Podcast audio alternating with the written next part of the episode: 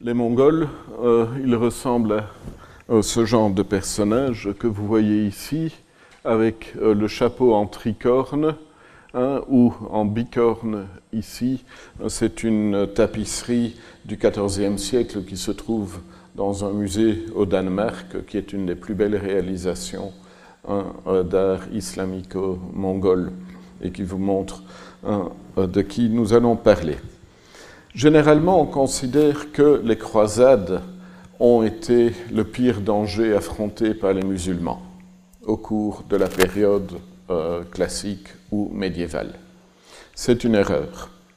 Les croisés n'ont occupé qu'une petite bande de terrain le long de la côte euh, syro-palestinienne.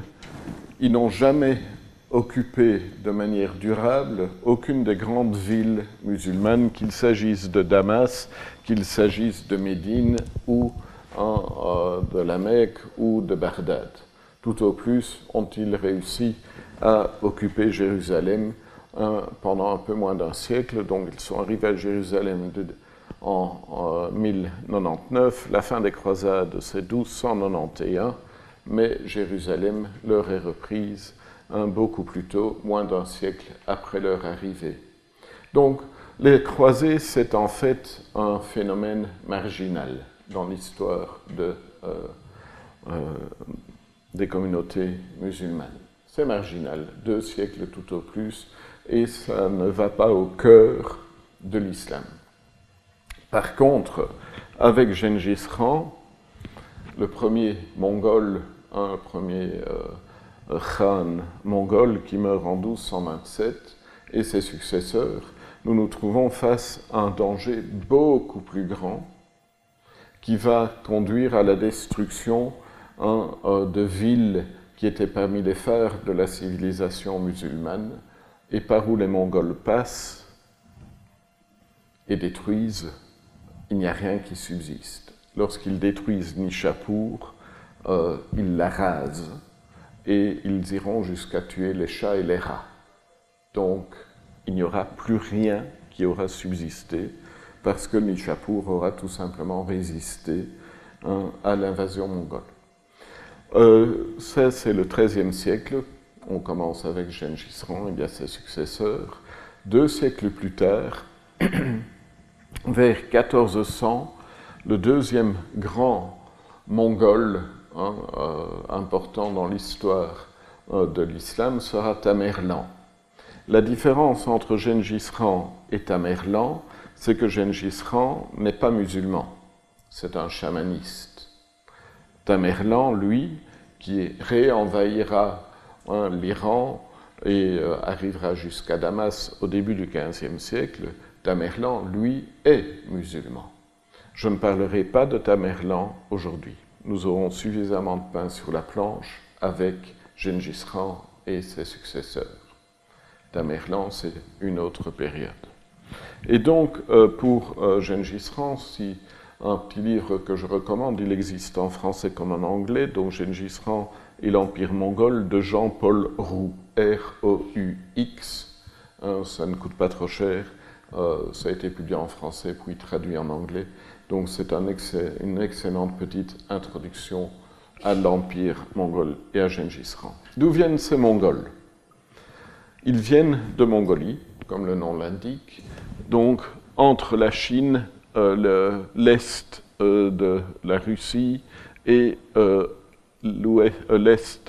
hein, l'ouest de la Chine et l'est de l'Asie centrale musulmane.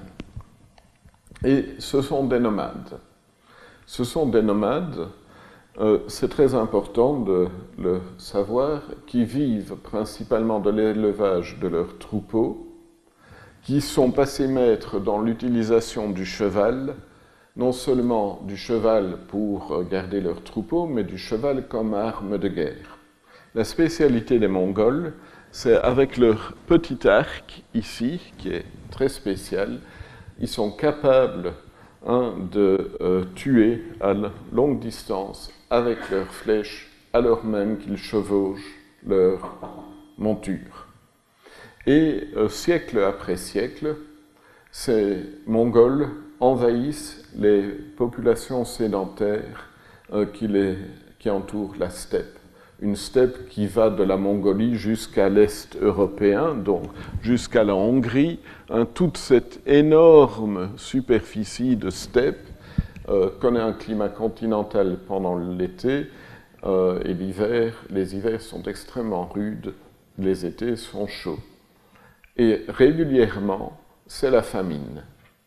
C'est-à-dire qu'il y a sécheresse et à peu près une fois par siècle, nous voyons ces nomades mongols être forcés par la sécheresse, par la faim, par la euh, rudesse du climat, hein, d'attaquer les civilisations sédentaires qui les entourent. Vous avez entendu parler d'Attila et des Huns et des Huns. Hein, les c'était déjà des Mongols. Plus tard, vous aurez les invasions bulgares, les invasions hongroises. Toutes ces populations sont d'origine nomade hein, euh, asiatique et euh, ce sont des vagues nomades qui, l'une après l'autre, hein, euh, envahissent les civilisations sédentaires environnantes, notamment la Chine. Euh, vous pouvez lire à ce sujet l'ouvrage de René Grousset, spécialiste français, L'Empire des steppes. De nouveau, il existe en français, il a été publié en français avant d'être traduit en anglais. C'est sans doute le meilleur ouvrage sur ces populations nomades mongoles. Alors, les Turcs, les Turcs, les Mongols, les Wirats, toute une série de tribus portant différents noms appartiennent toutes à euh, cet espace euh, mongol. Ce sont des tribus apparentées qui parlent toutes euh, plus ou moins le même genre de langue. Et c'est contre eux que le grand la grande muraille de Chine a été construite à un certain moment, puisque lorsqu'ils avaient faim, ils étaient obligés de quitter la steppe et d'aller chercher à manger là où il y en avait, c'est-à-dire en Chine notamment, ou par la suite en Iran aussi. Et donc la grande muraille de Chine, avec des forteresses comme celle-ci, était euh, construite pour défendre l'empire du milieu contre ces nomades qui, siècle après siècle, euh, tentaient d'envahir hein, euh, ces populations. Et avec euh, Gengis Khan, au début du XIIIe siècle donc, nous avons une unification des différentes tribus mongoles. Il appartient à un petit clan. Il réussit à faire l'unité des clans et des tribus mongoles autour de son nom et il envahit alors toutes les régions environnantes, notamment euh, le nord de la Corée, euh, la Chine, dont il réussit à prendre une partie, l'Asie, l'Asie centrale, et même il va vers l'ouest, c'est-à-dire vers le, la transoxiane, donc le euh, Bukhara, Samarkand, ces régions d'Asie centrale aujourd'hui, hein, Ouzbékistan, euh, Turkménistan. Et il a réussi à prendre la Chine, euh, ce qui fait que la, ville de Pékin, par exemple, est la capitale mongole. La cité interdite hein, à Pékin est une ville créée comme siège de l'empire mongol de Chine. Et si vous allez à Pékin, vous verrez que à côté des inscriptions impériales chinoises, vous avez des inscriptions qui sont en écriture ouïghour mongole. Hein, euh, le, mongol s'écrit de haut en bas et de gauche à droite.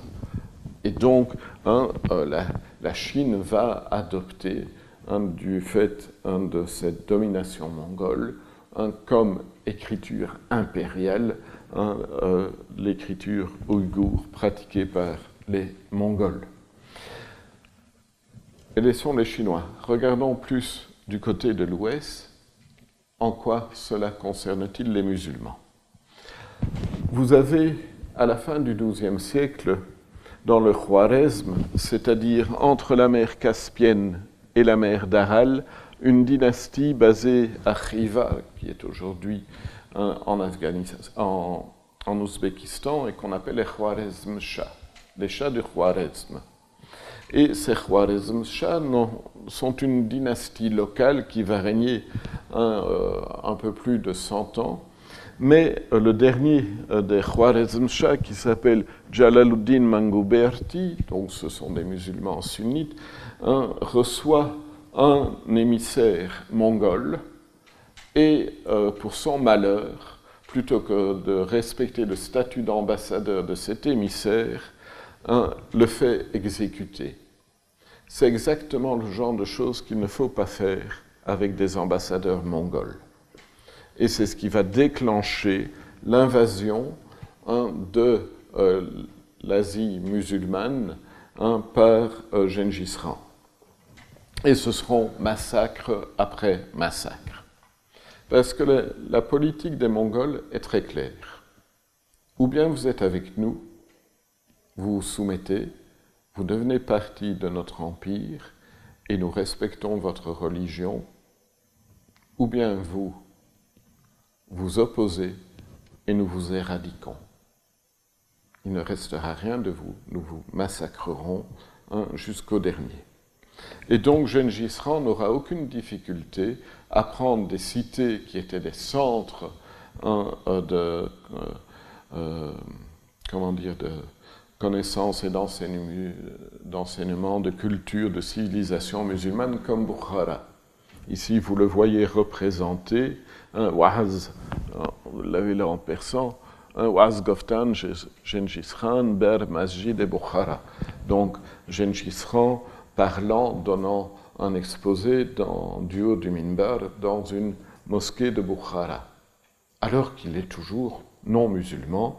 Hein, euh, quelles sont les raisons pour lesquelles ces Mongols, en dehors de la faim, Hein, le, cycle habituel d'invasion hein, des populations sédentaires, en dehors de l'assassinat de leur ambassadeur, quelles sont les raisons que les Mongols donnent? Quelle est leur propagande? Hein, Comment justifient-ils leur expansion? Et de manière très intéressante, ils le font au nom de Adl, la justice. Ici, c'est une, un, c'est une monnaie de Gengis Khan. Vous avez d'un côté Adl, justice, et de l'autre côté Khakan, c'est-à-dire le grand Khan, hein, le chef suprême.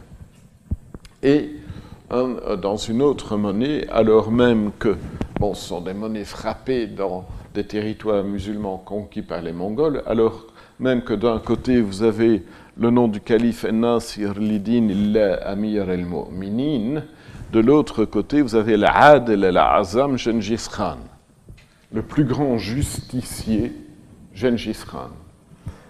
Et ça, c'est très important. Les Mongols considèrent qu'ils ont un mandat céleste pour établir la justice de manière universelle. En Occident, ils sont considérés comme des sauvages, ils sont considérés comme des criminels, des massacreurs professionnels. Tout ça est vrai, oui, mais ils le font au nom d'une idéologie très particulière qui est il y a un grand ciel bleu, c'est le nom qu'ils utilisent pour parler de Dieu, Thunderer, le grand ciel bleu, et de même qu'il y a un grand ciel bleu, il ne doit y avoir qu'un seul gouvernant sur la terre à savoir Gengis Khan. Il ne doit y avoir qu'un seul pouvoir sur la terre qui sera représentant du grand ciel bleu et qui établira la justice. Ça, c'est l'idéologie de base de l'expansion mongole. Et cette expansion hein, va euh, conduire à la création d'un immense empire, non seulement par Gengis Khan, mais par ses successeurs, qu'il s'agisse de Gedei, de Manké, de Kubilai. Je vous ai dit qu'ils prennent la Chine en 215, puis hein, le, sud, le nord euh, de la Chine ici en 1230, et ils vont fonder une dynastie. Ils prennent hein, euh, Turfan, donc euh, la région des Ouïghours aujourd'hui en 1209. En 1221, ils passent en Transoxiane, occupent Bukhara, Samarkand, Kashgar et toutes ces villes-là Par la suite, ils vont même jusqu'en Pologne, hein, euh, euh, et sous de 1236 à 1241, ils menacent l'Europe. Imaginez un empire qui s'étend de la mer de Chine jusqu'à la Hongrie et qui contrôle toute euh, l'Asie jusque non seulement hein, le Tibet, hein, mais aussi ils descendent dans ce qui est aujourd'hui le Laos et euh, le Vietnam, plus tout l'Iran. Tout l'Iran et même l'Irak à un certain moment. Donc un immense empire, toujours euh, conçu comme un règne de justice. Un règne de justice avec mandat céleste. Ici, dans un sceau de Kuyuk Khan, euh, vers 1247, hein, vous avez le sceau en écriture mongole, et que dit ce sceau? Euh, Selon le pouvoir du ciel éternel, l'ordre du rang océanique du peuple des grands Mongols, les peuples conquis doivent le respecter et le craindre. C'est clair, le message est clair. Euh, c'est de l'impérialisme pur, mais impérialisme basé sur un mandat céleste, le mandat du ciel éternel. Et le Khan, le Khan se considère comme océanique, donc euh, entourant toutes les terres connues et voulant n'être que le seul euh, leader de, tout toute l'humanité. Voilà plus ou moins les limites hein, euh, de l'Empire mongol en 1276, au moment de sa plus grande expansion. Donc imaginez hein, l'importance de cet empire. C'est même plus grand que l'Empire soviétique, puisque ça contrôle hein, non seulement une belle partie de l'Empire soviétique moderne, mais aussi l'Iran, la Mongolie et la Chine. C'est énorme. Et l'on voyage dans cet empire de manière hein, euh, euh, très euh, sûre. Il y a ce qu'on appelait une pax mongolica, une paix mongole qui règne de la mer Noire jusqu'à la mer de Chine. Et donc, ces Mongols vont se succéder après Gengis Khan Eugedei, puis Gögug, puis Mongke, Kubilai, et différentes, différents khanas, différentes dynasties vont se créer en fonction de la descendance de Gengis Khan. Vous avez la Horde blanche, la Horde d'or, vous avez les grands khans d'Asie centrale, vous avez la dynastie Yuan des grands khans de Chine que va servir Marco Polo, et puis vous aurez ce qu'on appelle la dynastie des Ilekhan, c'est-à-dire des khans régionaux, qui ne nous concernera plus directement parce que ce sont eux qui contrôleront toute la région de l'Iran et de l'Irak.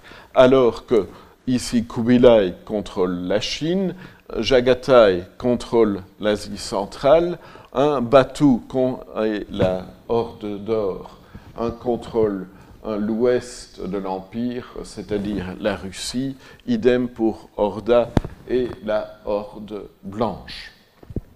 Donc l'Empire, après Gengis Khan, se divise. Ceci étant, du côté euh, des euh, territoires musulmans contrôlés par euh, les Mongols, alors même qu'on reconnaît l'autorité dans les monnaies. Les monnaies, c'est toujours très intéressant parce que Hein, ce sont des témoignages hein, solides hein, de l'idéologie qui règne. Alors que d'un côté, vous avez, au recto de cette pièce de monnaie, vous avez El-Mustansir Billah Amir el-Mu'minin, nom du calife abbasside de Bagdad. De l'autre côté, vous avez l'affirmation du pouvoir mongol, c'est écrit en persan, et Alam, donc par le pouvoir du créateur du monde c'est-à-dire le grand ciel bleu, le mandat céleste des Mongols. Et c'est sur la base de ce mandat céleste que un, petit-fils de Gengis Khan appelé Hulagu, fils de Tolui, fils de Gengis Khan, va attaquer l'Irak, hein, euh, va passer euh, d'Asie centrale, hein, de Samarkand vers Balkh, puis vers Herat, puis vers euh, Rai, hein, c'est-à-dire Téhéran aujourd'hui, descendre vers Bagdad, détruire Bagdad en 1258 et remonter la Mésopotamie, parce qu'ici c'est le désert, donc pour aller de Bagdad à Damas, il faut toujours remonter vers Mossoul, le nord, descendre vers Alep et puis vers Damas.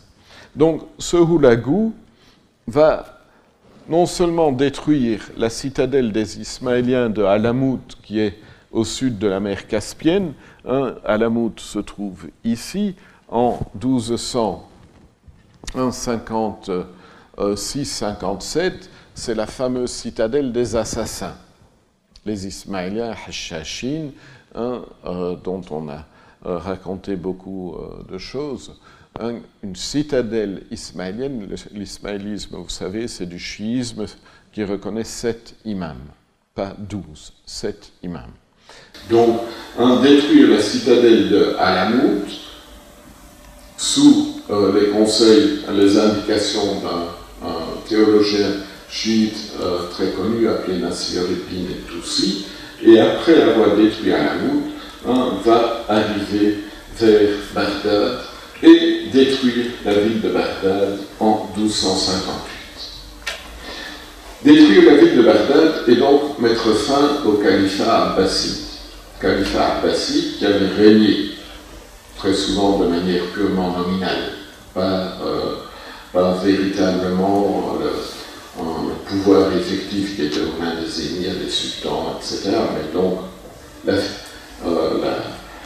euh, comment dire, la souveraineté, euh, soi-disant, était représentée par le calife de 750 jusqu'à 258, un par la famille abbasside.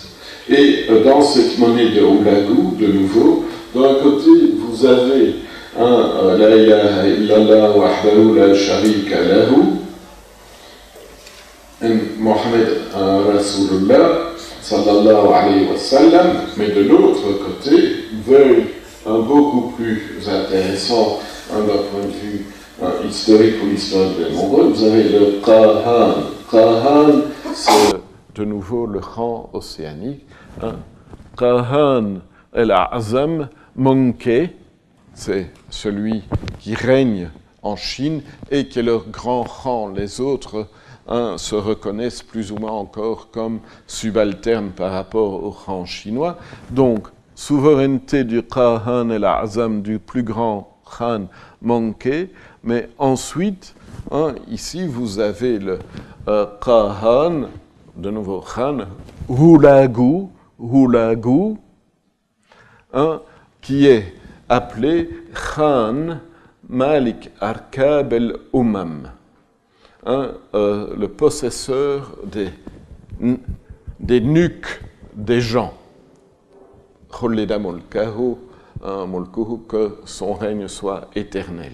Donc, on vous reconnaît d'un côté euh, l'islam, euh, pour que les monnaies aient parmi les musulmans, mais de l'autre côté de euh, cette pièce, ce qui est très affirmé, c'est que, très clairement affirmé, c'est que Oulagou se considère comme le possesseur, Malik Arkab el-Oman, le possesseur des nuques des nations.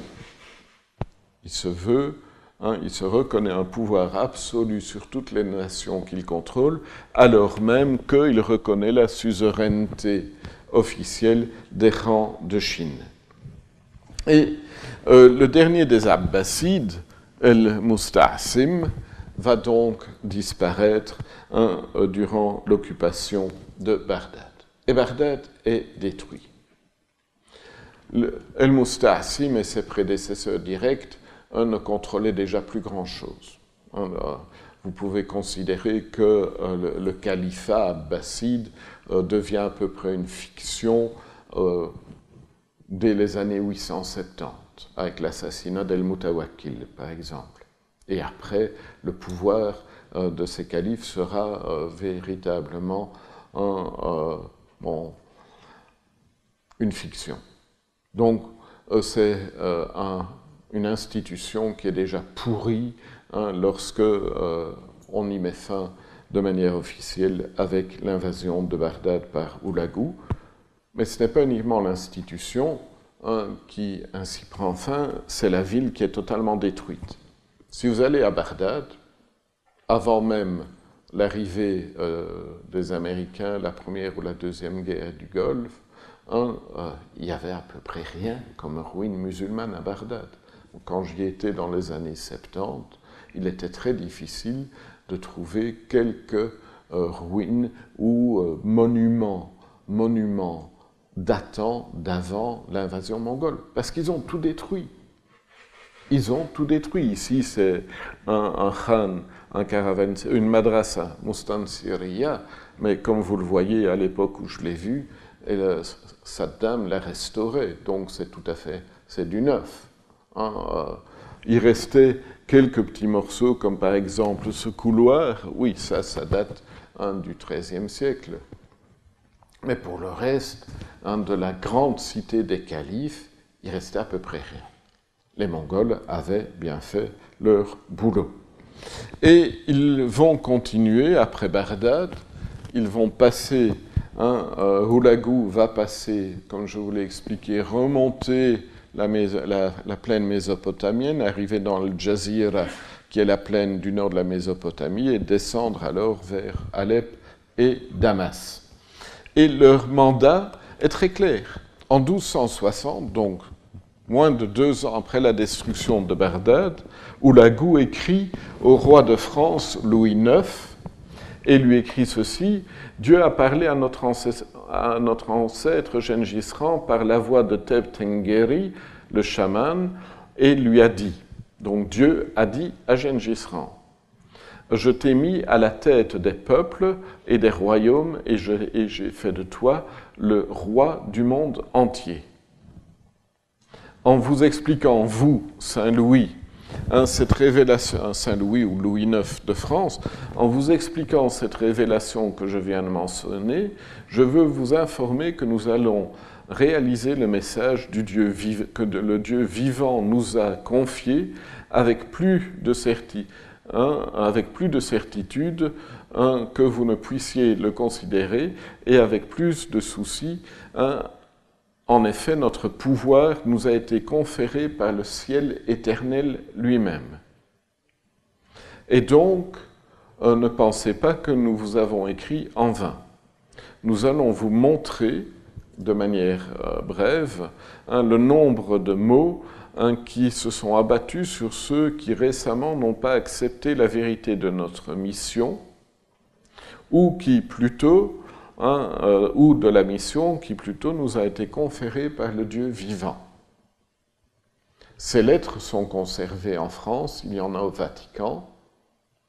Il y a plusieurs lettres venant des rangs mongols, ici de Oulagou, qui n'ont pas été écrites en mongol, parce qu'il n'y a personne qui lisait le mongol euh, au Vatican ou à Paris, mais qui ont été écrites par des secrétaires persans en arabe ou en persan. Et donc ce que vous avez là, c'est l'idéologie mongole exprimée en une terminologie arabe.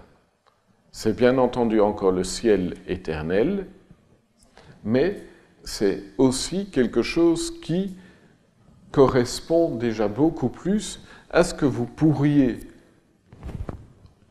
attendre hein, d'un interlocuteur musulman.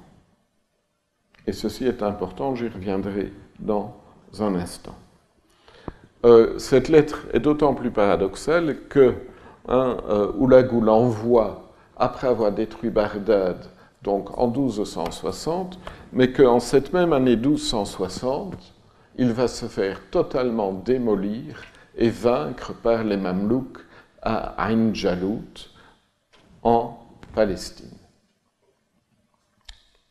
Ein Jalut est une des victoires à la source de Goliath, est une des plus grandes victoires des musulmans contre les Mongols.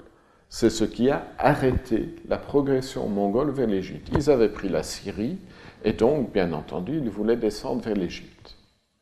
Et ce sont les Mamelouks qui les ont arrêtés. Alors, il faut hein, que j'ouvre une parenthèse sur ces Mamelouks. Qui sont ces Mamelouks Vous les voyez représentés ici. Si vous allez à Paris, allez au Louvre, dans la section d'art islamique, et regardez ce qu'on a, le grand vase en bronze, en métal, appelé le baptistère de Saint-Louis, parce qu'il a été utilisé par les rois de France pour leur baptême. Mais en fait, c'est une œuvre mamelouk qui représente nos cavaliers mamelouks, ici, avec leur arc, c'est un mongol qui est attaqué par deux mamelouks. Et c'est une œuvre qui date de l'époque dont nous parlons. Qui sont ces mamelouks? Le vainqueur, de Ain Jalout, celui qui euh, défait euh, 20 Oulagou Ain Jalout, s'appelle Baybars. Baybars est le sultan d'Égypte. Et, on, le représente, ou il est toujours accompagné d'un lion, parce que Baybars signifie lion. Et ici, sur cette monnaie, vous avez Sultan el-Malik zahir Rukn al-Din, al-Dunya wa Din Baybars, donc le sultan, le roi victorieux euh, pilier de ce monde et de la religion Baybars, qui est le, champion de, du, euh, de l'Amir el-Mu'minin, de l'émir des croyants, et de l'autre côté, vous avez la Shahadaten avec Arsalahu bil-Huda wa haq Donc Baybars est un sultan mamelouk. Qu'est-ce que ça signifie? Les mamelouks sont cette dynastie d'esclaves qui va régner sur l'Égypte de 1250 à 1517, lorsque les Ottomans envahiront l'Égypte avec Selim II, euh, avec Sultan Selim, Yavuz Selim, en 1517. Que sont euh, ces esclaves devenus sultans? Comment cela marche-t-il? Eh bien, imaginez que vous importez d'Asie de jeunes Mongols ou Turcs assimilés euh, qui sont des adolescents, qui ne sont pas musulmans, que vous les importez, que vous les achetez, que vous les formez militairement, religieusement, que vous les convertissez quand ils arrivent au Caire. Hein, et comme sous les Romains vous aviez des écoles de gladiateurs, Ici, vous avez des écoles de mamelouks, où on les entraîne au métier des armes pour qu'ils deviennent des gardes prétoriennes, c'est-à-dire pour qu'ils deviennent des castes militaires extrêmement bien formés militairement au maniement de l'arc, de la lance et de l'épée comme cavaliers.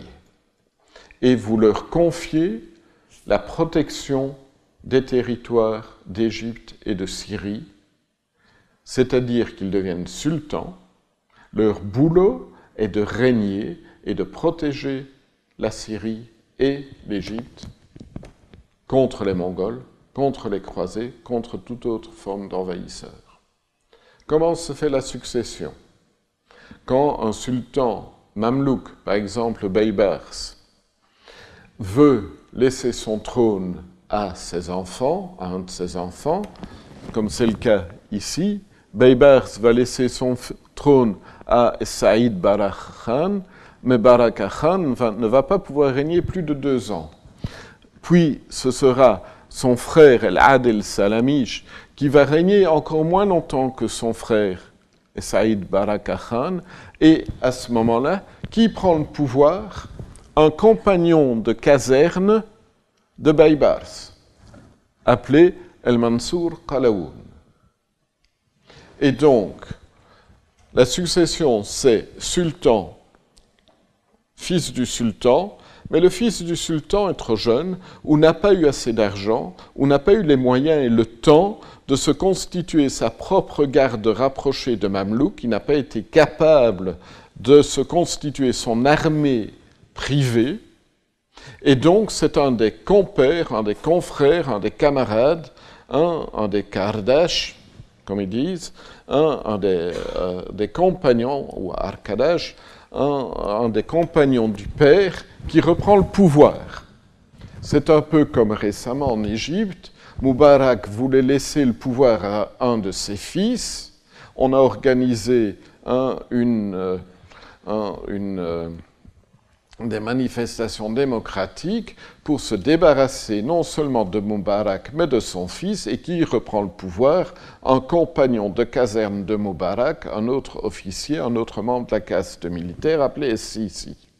C'est comme ça que ça marchait déjà au XIIIe siècle en Égypte avec les Mamelouks. Et au XVe siècle, ça deviendra encore plus clair. Vous aurez une succession en dents de scie.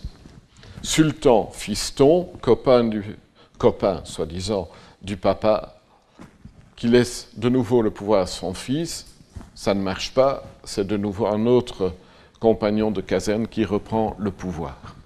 Et ici, hein, euh, le système n'est pas encore tout à fait rodé parce qu'El Mansour Qalaoun va être capable de laisser son trône à son fils El Ashraf Khalil, qui ne règne pas longtemps, deux, trois ans maximum, et puis à Nasser Mohamed. Ça, c'est le plus important en ce qui nous concerne. Nasser Mohamed, fils de Qalawoun. Et ce sont ces Mamelouks, caste professionnelle de militaires d'origine servile, qui sont des esclaves, et qui ethniquement sont des Turcs et des Mongols aussi. Turcs la plupart d'entre eux ne parlent pas l'arabe, un petit peu pour les prières, mais pas beaucoup plus. Ils ont leur propre vocabulaire, ils, sont une véritable caste. Et ils dirigent l'Égypte, mais ils sont parqués dans leur caserne, la citadelle du Caire, ou une euh, ou une des casernes qui sont sur une île, d'une île au Caire, mais ils s'occupent très peu de la société en tant que telle. Ce sont des militaires professionnels. Pour ce qui est de s'occuper de l'économie, de l'éducation, des services sociaux et tout ça, non. Là, il y a des fondations, il y a des awqaf. La société civile musulmane vit selon ses propres institutions autofinancées et moins les militaires s'occupent de la société civile, le mieux c'est. Ce qu'on leur demande, c'est d'assurer la protection des frontières et d'un certain maintien de la paix. Mais entre eux, c'est coup d'État après coup d'État, la plupart du temps. Et ça fonctionne quand même pendant plus de deux siècles, de 1250 à 1517. Et ce sont ces Mongols, euh, pardon, ce sont ces Mamelouks qui vont, sous El Ashraf Khalil en 1291, mettre fin aux croisades en reprenant Saint-Jean d'Acre. Et c'est sous le règne de Nasir Mohamed, ici, trois règnes, trois règnes de Nasir Mohamed que vous aurez l'âge d'or de la dynastie et que vous aurez de nouveau des invasions mongoles menaçant la Syrie. J'en parlerai plus en détail. Pourquoi trois règnes? Ben, Parce qu'il est arrivé au pouvoir alors qu'il était gamin des émirs compagnons de son père l'ont mis sur le côté, mais n'ont pas pu le tuer, l'ont envoyé en exil. Il est revenu une deuxième fois pour régner de 1299 à 1309, alors qu'il était, adolescent. Et il sera encore mis à la porte une deuxième fois en 1309 par d'autres émirs mamelouks.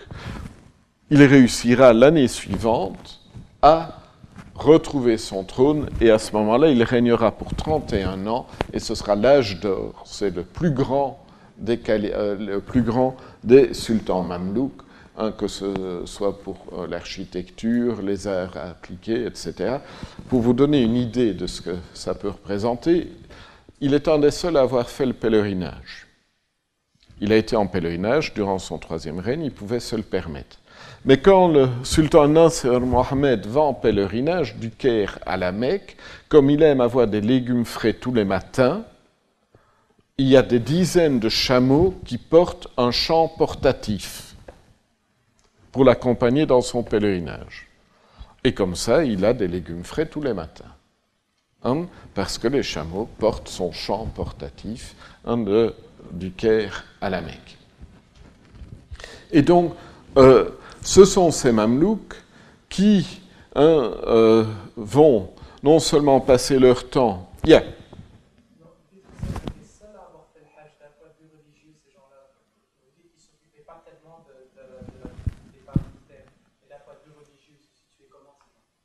On ne peut pas généraliser, mais leur principale préoccupation, c'est le polo, plus que la religion. C'est jouer au polo. Hein? Hein, euh, la religion, ils ne sont pas nés musulmans, euh, ils ont été convertis de force. Hein, lorsqu'ils sont arrivés comme jeunes esclaves au Caire, on leur a donné un petit peu de religion. Ceci étant, il y a une très grande religiosité chez euh, la plupart d'entre eux, en ce sens qu'ils vont construire ce qui fait la grandeur architecturale du Caire aujourd'hui.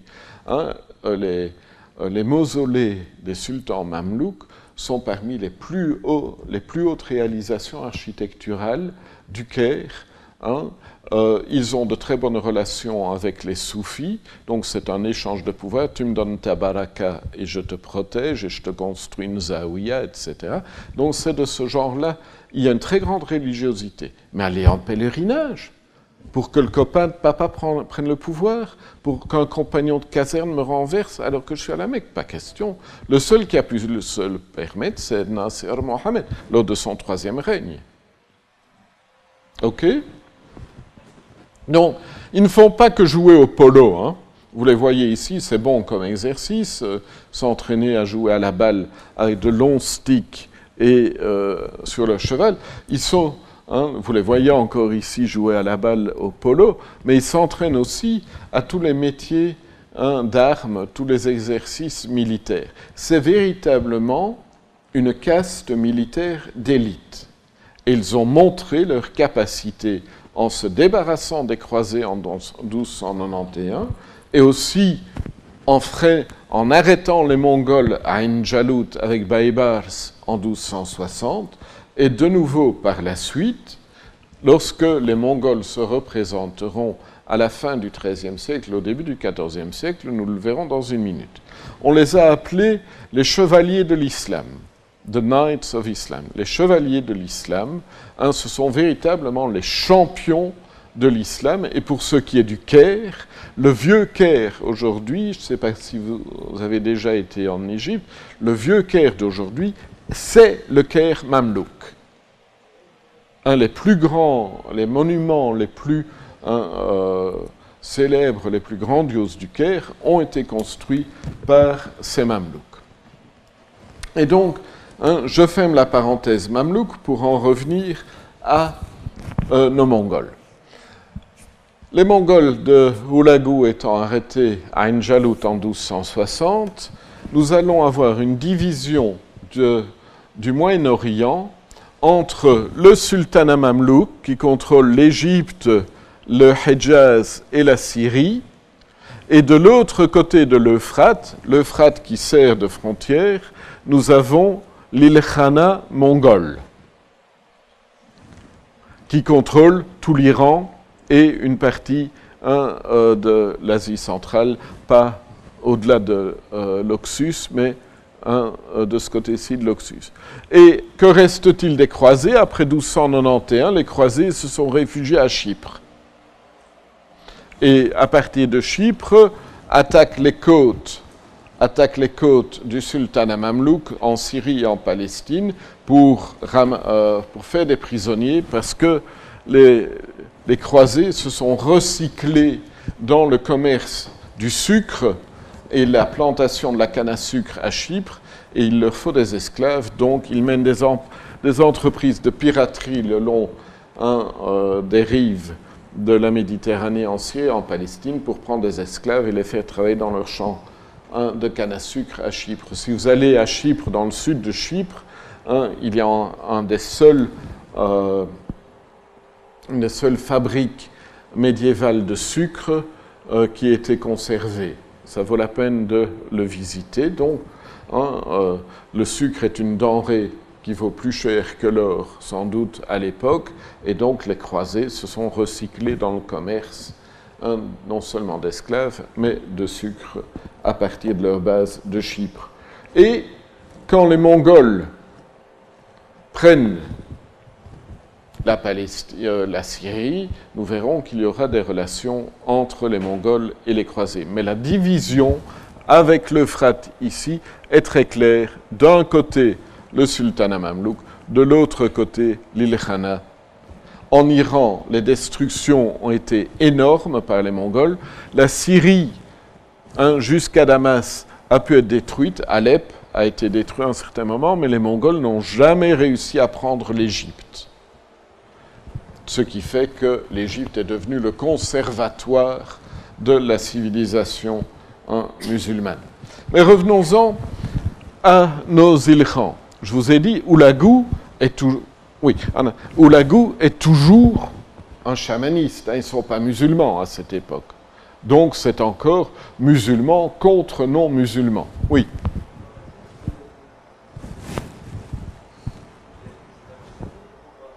J'entends rien. Mais pour descendre en Arabie, hein, euh, il faut passer par la Syrie et descendre comme ceci, ou passer par l'Égypte et arriver par là. Traverser le désert, il y a la route hein, euh, qui va hein, de euh, la Mecque vers l'Irak, oui, mais le désert est, trop chaud pour les Mongols. Ne faut pas oublier que ces braves gens circulent à cheval et qu'il n'y a pas assez de pâture.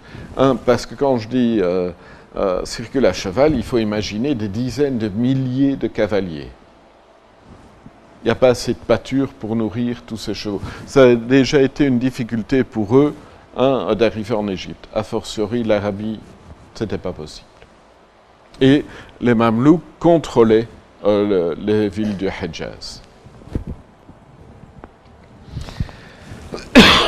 bon, ces îles Oulagou, qui est arrêté en 1260, après avoir euh, détruit Bagdad, va avoir en Iran et Irak comme successeur Abaqa.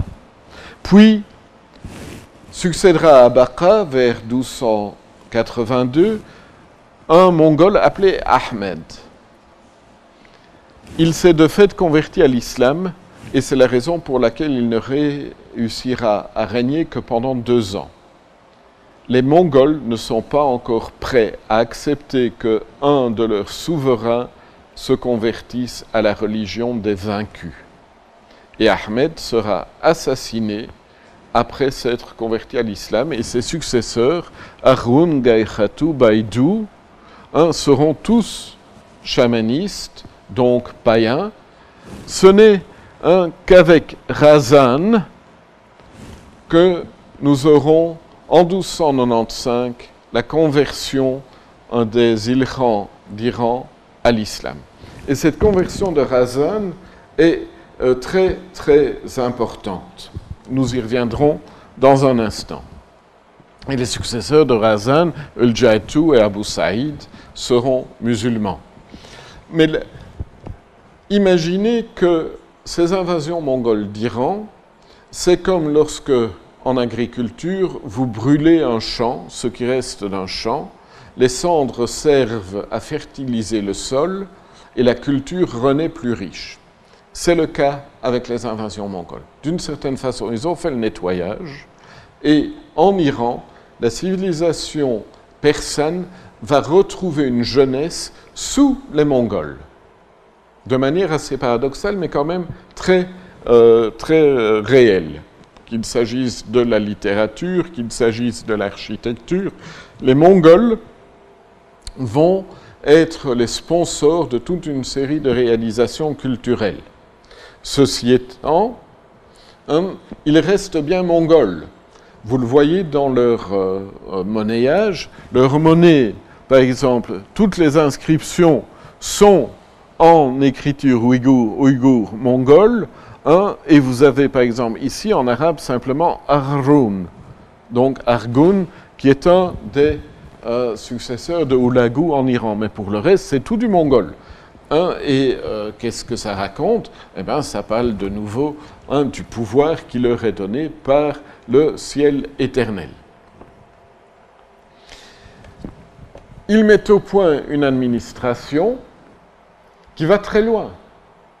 Ils vont même jusqu'à transposer ou transférer de la Chine vers l'Iran la monnaie de papier. Les Chinois utilisaient une monnaie de papier, pas d'or ou d'argent.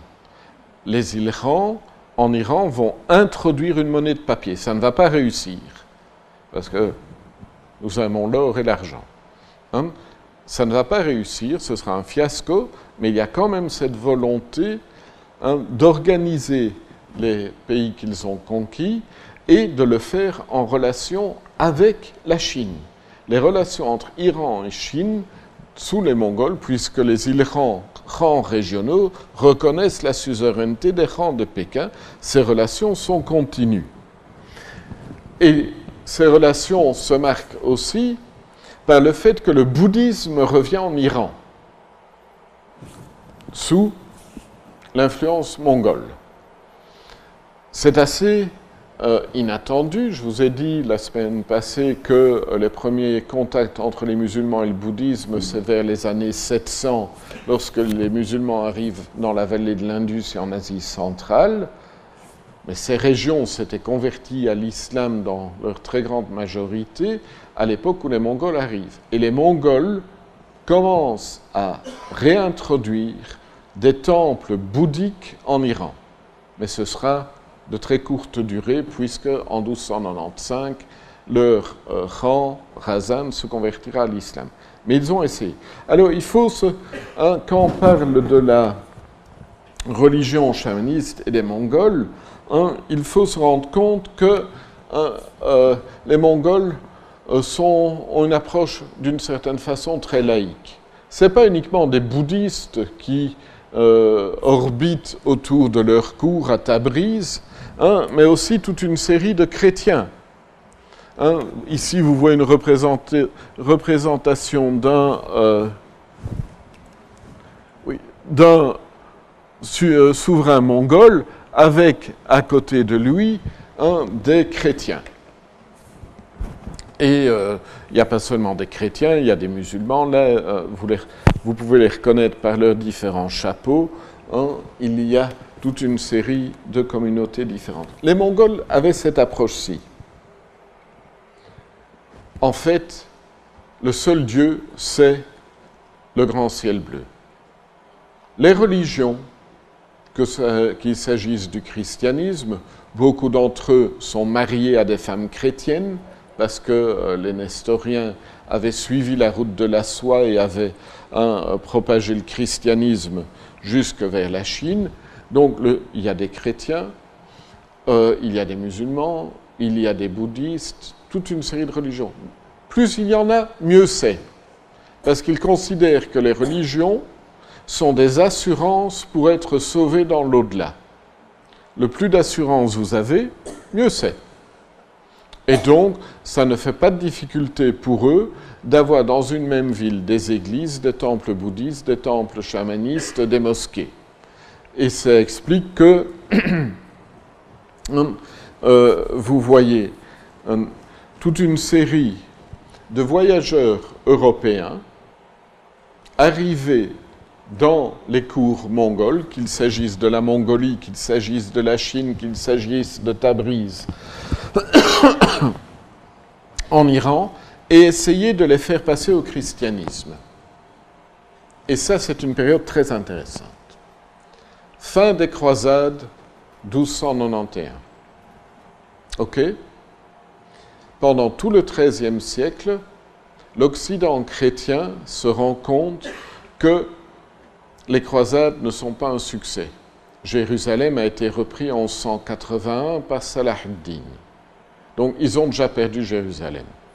Alors, pendant le XIIIe siècle, ils essaient de changer leur fusil d'épaule et puisqu'on n'est pas capable de vaincre les musulmans, essayons de les convaincre des vertus du christianisme, envoyons-leur des missionnaires.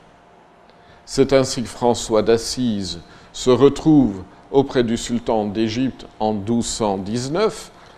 On pourra fêter le 700e anniversaire de cette rencontre dans quatre ans. Mais ce n'est pas uniquement en Égypte que la chrétienté envoie des missionnaires, mais aussi vers l'Iran, vers la Chine, vers l'Asie centrale, vers la Mongolie. Vous avez entendu parler de Marco Polo. Marco Polo va en Chine, où il deviendra un agent de Kubilai hein, à partir de Pékin, la cité impériale des Mongols de la dynastie Yuan en Chine. Marco Polo va revenir vers l'Europe en passant par Tabriz en 1295. Et pourquoi revient-il par Tabriz Parce que le rang, hein, le, rang majeur de Pékin, veut envoyer une femme sous la protection de Marco Polo avec toute une délégation au, à l'Ilkhan de Tabriz, l'Ilkhan Arun. Et donc, on sait que Marco Polo arrive à Tabriz en 1295 avec une femme destinée à l'Ilkhan local. Le problème, c'est que lorsqu'il arrive, l'Ilkhan est mort. Alors nous verrons dans une minute ce qu'il adviendra de cette femme. Mais Marco Polo est un de ces émissaires de l'Occident. Vous savez qu'il va en Chine avec une lettre du pape. L'Occident chrétien dépense énormément d'énergie à essayer de convertir les Mongols au christianisme. Il n'y a pas que Marco Polo, il y en a toute une série d'autres. Il y a William de Rubruck, il y a Jean de Plan-Carpin, il y a Odéric de Pordenone vous avez toute une série de missionnaires, d'ecclésiastiques ou de marchands européens qui vont vers l'Orient dans ces cours très ouvertes religieusement pour essayer de les convertir au christianisme. vous pouvez lire Le voyage dans l'Empire mongol de William de Rubruck, un franciscain, Guillaume de Rubruck, c'est en français. Et il y a plusieurs autres récits Hein, euh, pourquoi est-ce que ces voyages sont possibles? Eh bien parce que du fait de cette paix mongole qui règne de l'Euphrate, c'est-à-dire de la mer Noire, jusqu'à Pékin, vous pouvez voyager en toute sécurité si vous avez un passeport délivré par les autorités mongoles. Les autorités mongoles vous délivrent un passeport qui a cette forme-ci, et qu'il suffit de montrer pour avoir de nouveaux chevaux lorsque vous arrivez au poste, euh, aux différents postes qui jalonnent hein, les routes qui vont de l'ouest de l'Empire jusqu'à Pékin ou jusqu'en Mongolie, Marco Polo avait un de ses passeports. Les différents missionnaires chrétiens qui vont en Mongolie ou chez les Ilkhans ont ces passeports et donc les routes sont euh, sûrs, on met à leur disposition des lieux d'hébergement, de nouvelles montures, etc. Donc il y a une énorme énergie euh, développée par l'Europe chrétienne pour essayer de faire passer les Mongols de leur côté. Un des meilleurs témoignages, il existe aussi en français, de Ricoldo da Montecroce, qui est un dominicain qui sera à Bagdad il est à Bagdad en 1291 lors de la chute d'Acre, de Saint-Jean d'Acre, la fin des croisades, et il se demande comment se fait-il que ces musulmans ont réussi à reprendre nos possessions latines chrétiennes de Palestine et de Syrie. Qu'est-ce qui se passe en islam? Et c'est un des meilleurs témoignages de la fin du XIIIe siècle qu'on ait sur l'islam à Bagdad, alors même que Bagdad a été détruit en 1258. Mais Bagdad fait partie de l'empire des Ilkhans mongols. Et euh, on raconte même en Occident que certains de ces Mongols se sont de fait convertis au christianisme. un moine anglais, qui est aussi un très bon dessinateur, appelé Mathieu Paris, va représenter par exemple le, baptême hein, euh, du sultan. Hein, euh, vous avez des ecclésiastiques chrétiens ici qui baptisent un sultan musulman. Donc on croit en Occident, très euh, certainement, on croit que non seulement les Mongols, mais les musulmans qu'ils contrôlent sont prêts à se convertir au christianisme. Les choses sont cependant plus compliquées. Alors que les chrétiens essaient de convertir les Mongols, les Mongols écrivent au pape, par exemple ici Guyuk en 1246 écrit au pape Innocent IV dans cette lettre et lui dit Par le pouvoir du ciel éternel, et comme rang universel du grand peuple, toi, le pape, écoute ce que j'ai à te dire. Nous vous avons envoyé une requête de soumission que vous avez entendue de la part de nos ambassadeurs. Donc les Mongols disent au pape, tu te soumets à nous. Et si vous agissez selon vos propres mots, vous, grand pape, avec les rois d'Europe, vous devriez tous venir en personne nous rendre hommage à nous et vous devriez nous entendre vous donner les commandements du Yassar. Yassar, la grande loi de Gengis Khan. En turc aujourd'hui, Yasak, ça veut encore dire c'est interdit. Yasak, Yasakter, c'est interdit, c'est un mot d'origine turco-mongole Hein, le Yassa ou le Yassar était la grande loi de Gengis Khan. alors que les chrétiens essaient de convertir les Mongols en leur envoyant des ambassadeurs, les Mongols écrivent au pape pour lui dire Soumets-toi à la loi, la grande loi de Gengis Khan. Avec le pouvoir de Dieu, de l'ouest où le soleil se lève, de l'est où le soleil se lève jusqu'à l'ouest, tous les pays ont été détruits. Sinon, par le commandement de Dieu, comment quelqu'un aurait-il pu faire cela? Vous devez parler avec un cœur sincère et dire que vous, que vous serez, vous, le pape, nos sujets. Et nous vous donnerons alors notre force. Vous, en personne, à la tête des rois d'Europe, venez tous et sans exception, venez offrir vos services et votre hommage à notre cour. Et si vous n'observez pas le commandement de Dieu et contrevenez à nos commandements, nous vous considérerons comme nos ennemis. C'est très clair. C'est toujours le même message. Vous vous soumettez ou nous vous éradiquons. Donc, les chrétiens essayent et euh, il y a parfois, il y a parfois un euh, des, euh, des collaborations qui se mettent en place. Par exemple, juste avant la fin des croisades, la fin euh, de la ville d'Acre en 1291, on a une lettre de nouveau de Haroun à Philippe le Beau, roi de France, en 1289.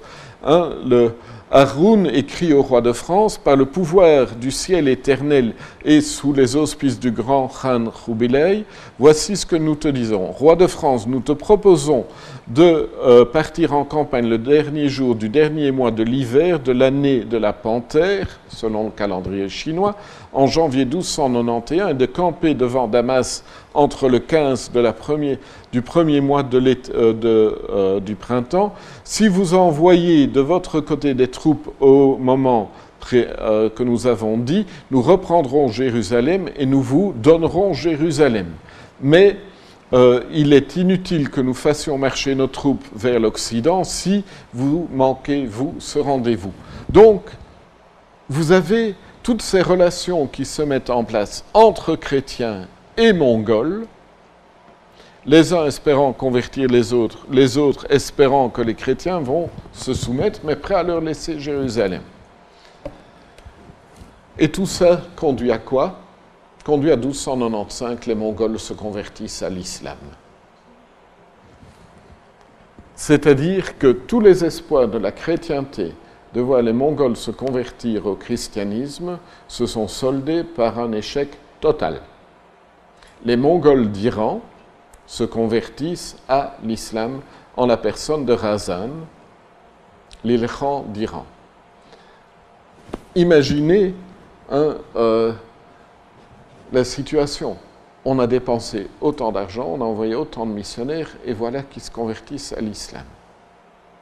Pourquoi?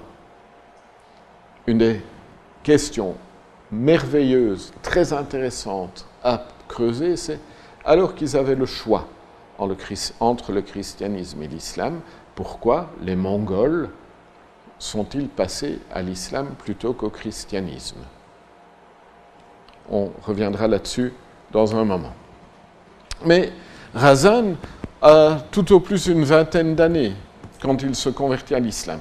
Et ce qui est merveilleux, c'est qu'on a le récit de sa conversion écrit par le cher qui a reçu sa conversion, qui a officié pour sa conversion.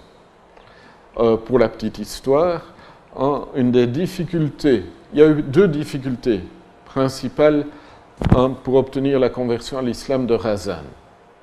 La première, il ne voulait pas se laver, il ne voulait pas prendre de bain, parce que les Mongols ne se lavaient jamais.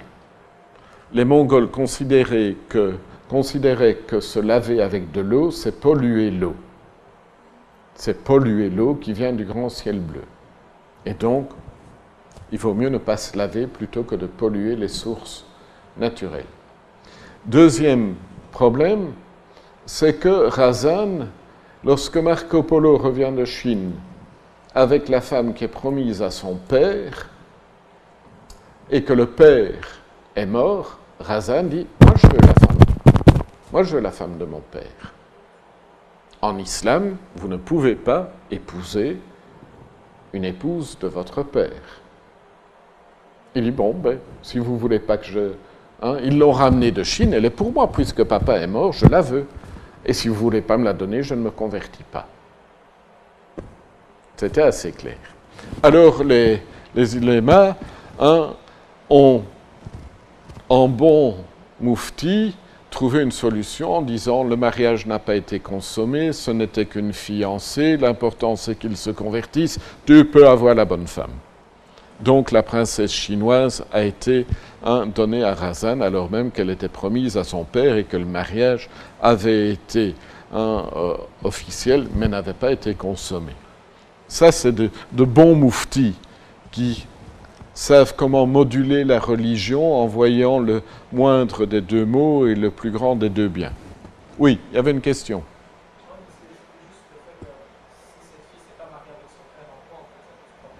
Le mariage n'avait pas été consommé. Mais théoriquement, il était officiel, etc.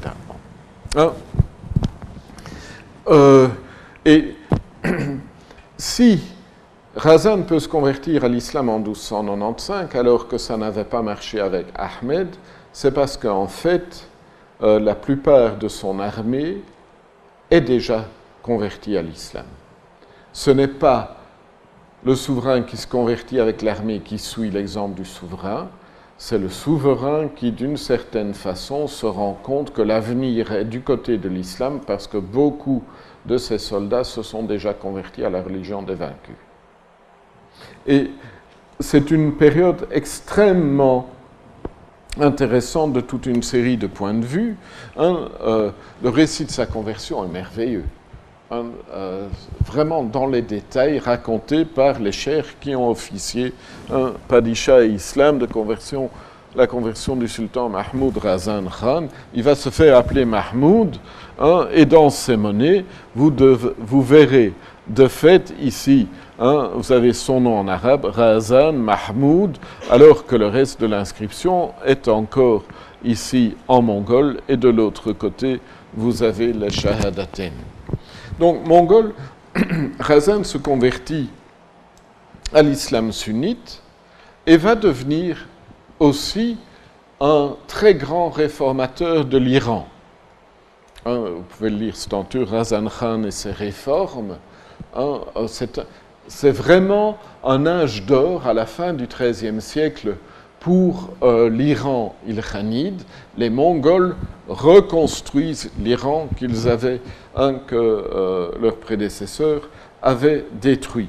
La cour de Razan est très euh, culturellement, intellectuellement très riche. Il y a toute une série de gens qui orbitent autour de cette cour. Et le plus important d'entre eux, hein, vous devez connaître son nom, c'est hein, Rashiduddin Fadlallah. Rashiduddin Fadlallah, un vizir de Razan, juif d'origine, converti à l'islam, un personnage tout à fait fabuleux. Le plus riche, l'homme le plus riche d'Iran, hein, euh, le plus puissant, qui à un certain moment va être attaqué. Une cabale va, euh, va se développer contre lui dans les environs 1306, 1307, en disant ta conversion est fausse. Tu n'es pas un vrai musulman. Alors que va faire Rashiduddin Eh bien, il va obtenir euh, les témoignages d'une quatre-vingtaine d'ulémas confirmant qu'il est un bon musulman. Les a-t-il payés? Les a-t-il soudoyés? Les a-t-il corrompus? Je ne sais pas. Toujours est-il qu'on a ce texte extraordinaire de 80 ulémas confirmant que le vizir est un très bon musulman, que ce sont des ragots, qu'il s'est converti pour la femme, etc. Le personnage est le premier, le premier historien universel. Perspective très mongole.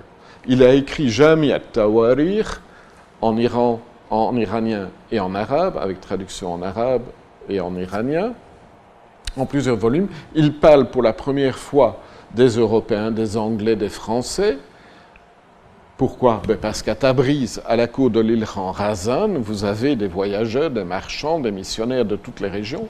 Il fait traduire des textes, il fait traduire des textes de médecine chinoise en persan et en arabe. Il construit un tout nouveau quartier de la ville de Tabriz en Iran dont les revenus dont les revenus serviront à faire recopier, recopier chaque année ses œuvres théologiques et philosophiques. Et c'est un des plus beaux manuscrits de la Bibliothèque nationale à Paris. Quand j'étais pour le voir, ils l'ont apporté sur une charrette. Il est large comme ça, il est épais comme ceci, long comme ça, épais comme ceci, large comme ça. C'est du papier hein, euh, de très bonne qualité.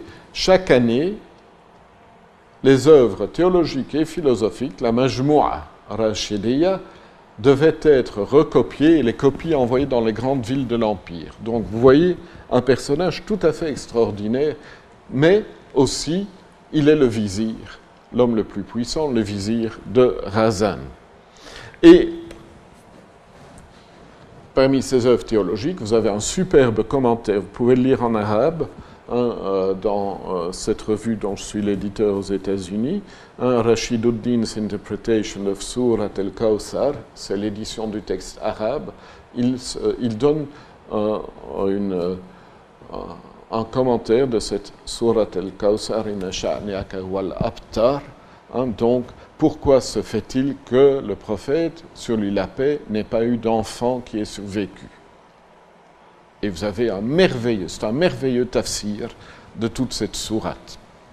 Par ce vizir, médecin euh, et mécène, euh, Rashiduddin Fadlallah al-Hamadani. Alors, pourquoi est-ce que j'en parle? Ben, Parce qu'Ibn Taymiyyah l'a rencontré, évidemment. C'est comme ça que je me suis intéressé à lui. Quand il est venu en 1299 en Syrie avec Razan lors de la première invasion de la Syrie par Razan, Rashiduddin a rencontré Ibn Taymiyyah, qui était parmi les notables de Damas qui sont venus parlementer au camp de Razan en dehors de la ville. C'est comme ça que j'ai commencé à m'intéresser à lui et nous en reparlerons d'une minute, dans une minute. Le problème, comme je vous l'ai dit, le sert de frontière mais les Ilkhans, dans ce cas-ci, Razan, essaient quand même de passer en Syrie. C'est un problème. Il s'est converti à l'islam. Un musulman ne peut pas envahir un autre territoire musulman. Pourtant, dans la longue tradition mongole, lui, continue, comme Hulagu l'avait fait avant lui, hein, il essaie de prendre aussi la Syrie. Et Razan va se présenter en Syrie hein, au moins trois fois. En 1299, fin 1299, les Mongols de Razan vont de fait vaincre l'armée mamelouk dans le nord de la Syrie euh, et occuper Damas. Occuper Damas sauf la citadelle.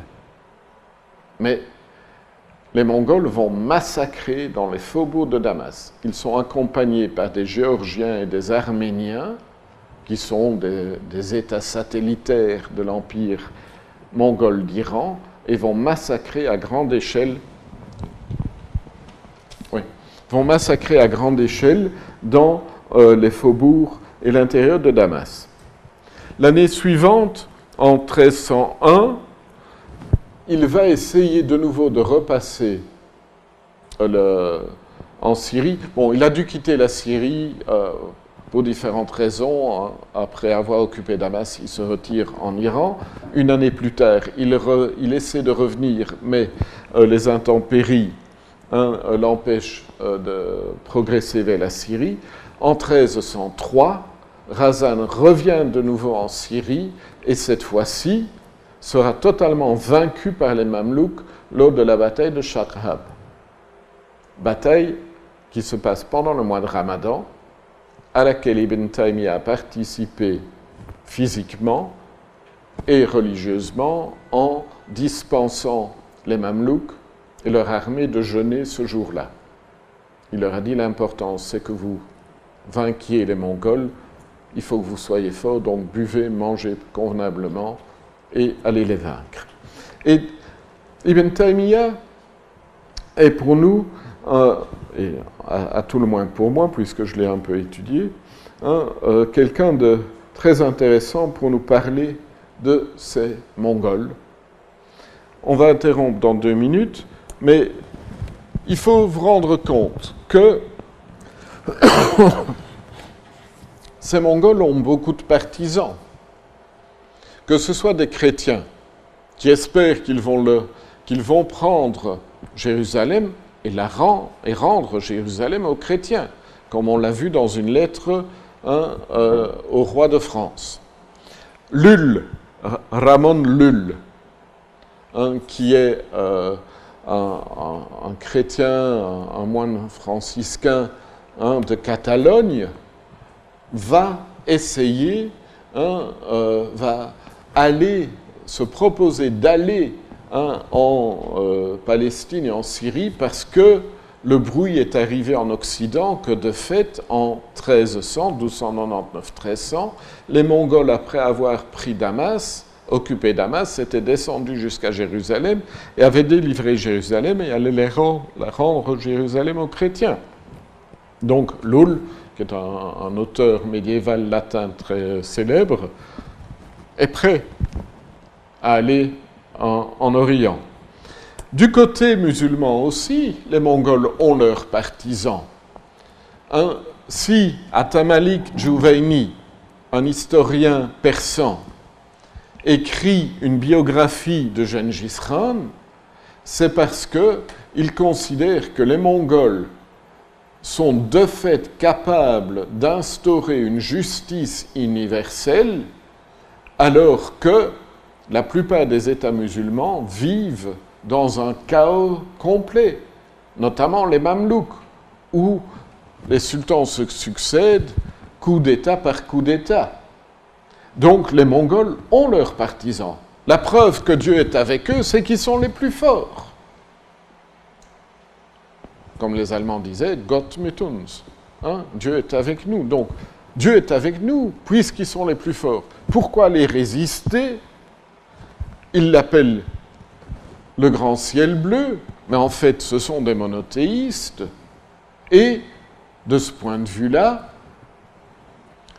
leur succès militaire montre que, de fait, la Providence est avec eux.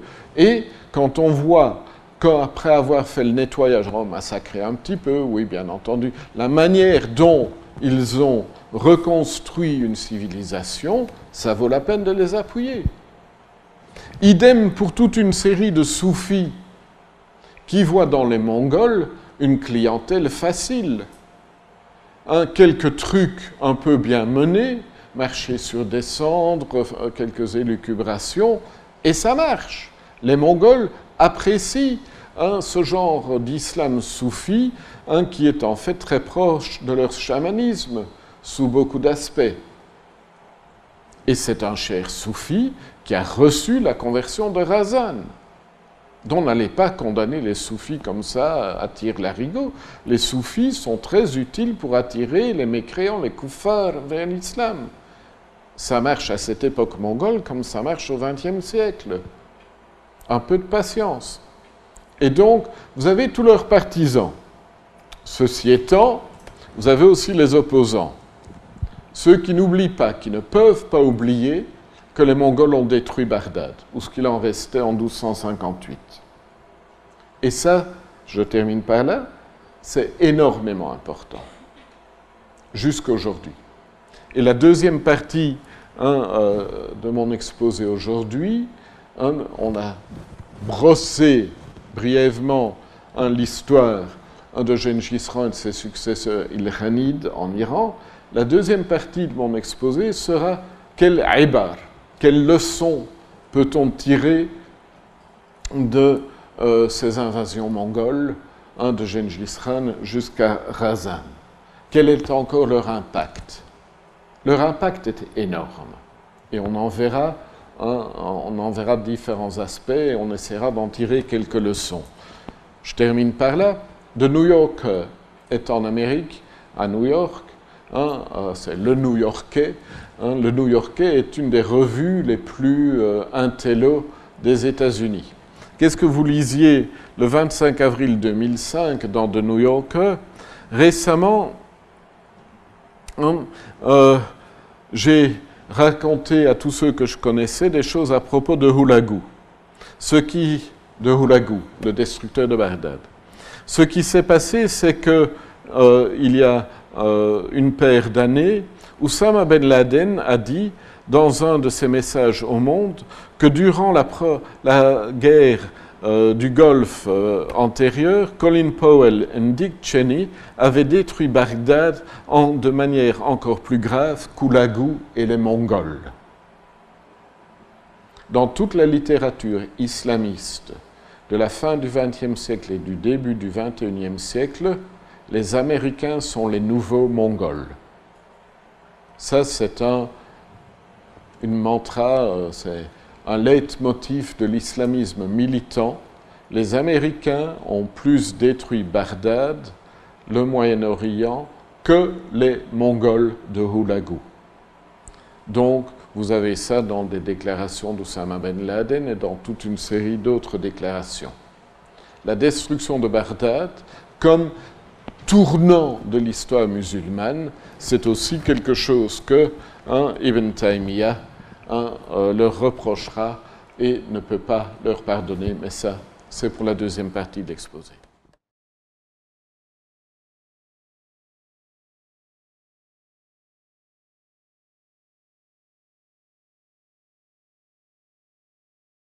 qui sont venus d'auprès de Dieu, Mohammed et Gengis Khan. Le Mongol qui se prétend musulman ne fait pas de différence entre Mohammed et Gengis Khan. Ibn Taymiyyah commente فهذا غاية ما يتقرب به أكبر مقدميهم إلى المسلمين. Ça, c'est euh, la manière ultime dont le plus important de leurs commandants se rapproche, veut se rapprocher des musulmans, à savoir considéré comme égaux le messager de Dieu, wa akram khalqillah, hein, et euh, la, la, plus euh, noble des créatures pour Dieu, wa sayyid walad Adam, et le maître des enfants d'Adam, et le khatim el-mursalin, et le sceau des messagers, le dire qu'il est égal, que le prophète est égal à Malik kafir mushrik min a'zam al-mushrikin kufran wa fasadan wa adwanan min jins Bukhtanazar wa Amthali. Et donc, euh, rendre égaux Mohammed et ce roi mécréant, associateur d'entre les plus graves des associateurs pour ce qui est de la mécréance et de la corruption et de l'hostilité, du genre de euh, Bourtanazar et de ses semblables, à savoir Gengis Khan. Là, nous avons de nouveau un témoignage très intéressant. Le Mongol, le commandant mongol Aki ibn Taymiyyah ne fait pas vraiment de différence entre Gengis Khan et Mohammed. Dans les deux cas, nous avons des mandataires du grand ciel bleu, i.e. Allah, c'est-à-dire Allah, Dieu, dans une perspective monothéiste. Nous avons un seul souverain dans le ciel, appelez-le le grand ciel bleu ou appelez-le Allah, c'est la même chose, c'est un souverain unique pour l'univers, et de même que au ciel, il n'y a qu'un souverain. Sur terre, il ne doit y avoir qu'un seul messager, un seul mandataire qui établira la justice, Gengis pour les Mongols. Et en fait, cela correspond à ce que les musulmans disent aussi du prophète. Ils ne font pas la différence.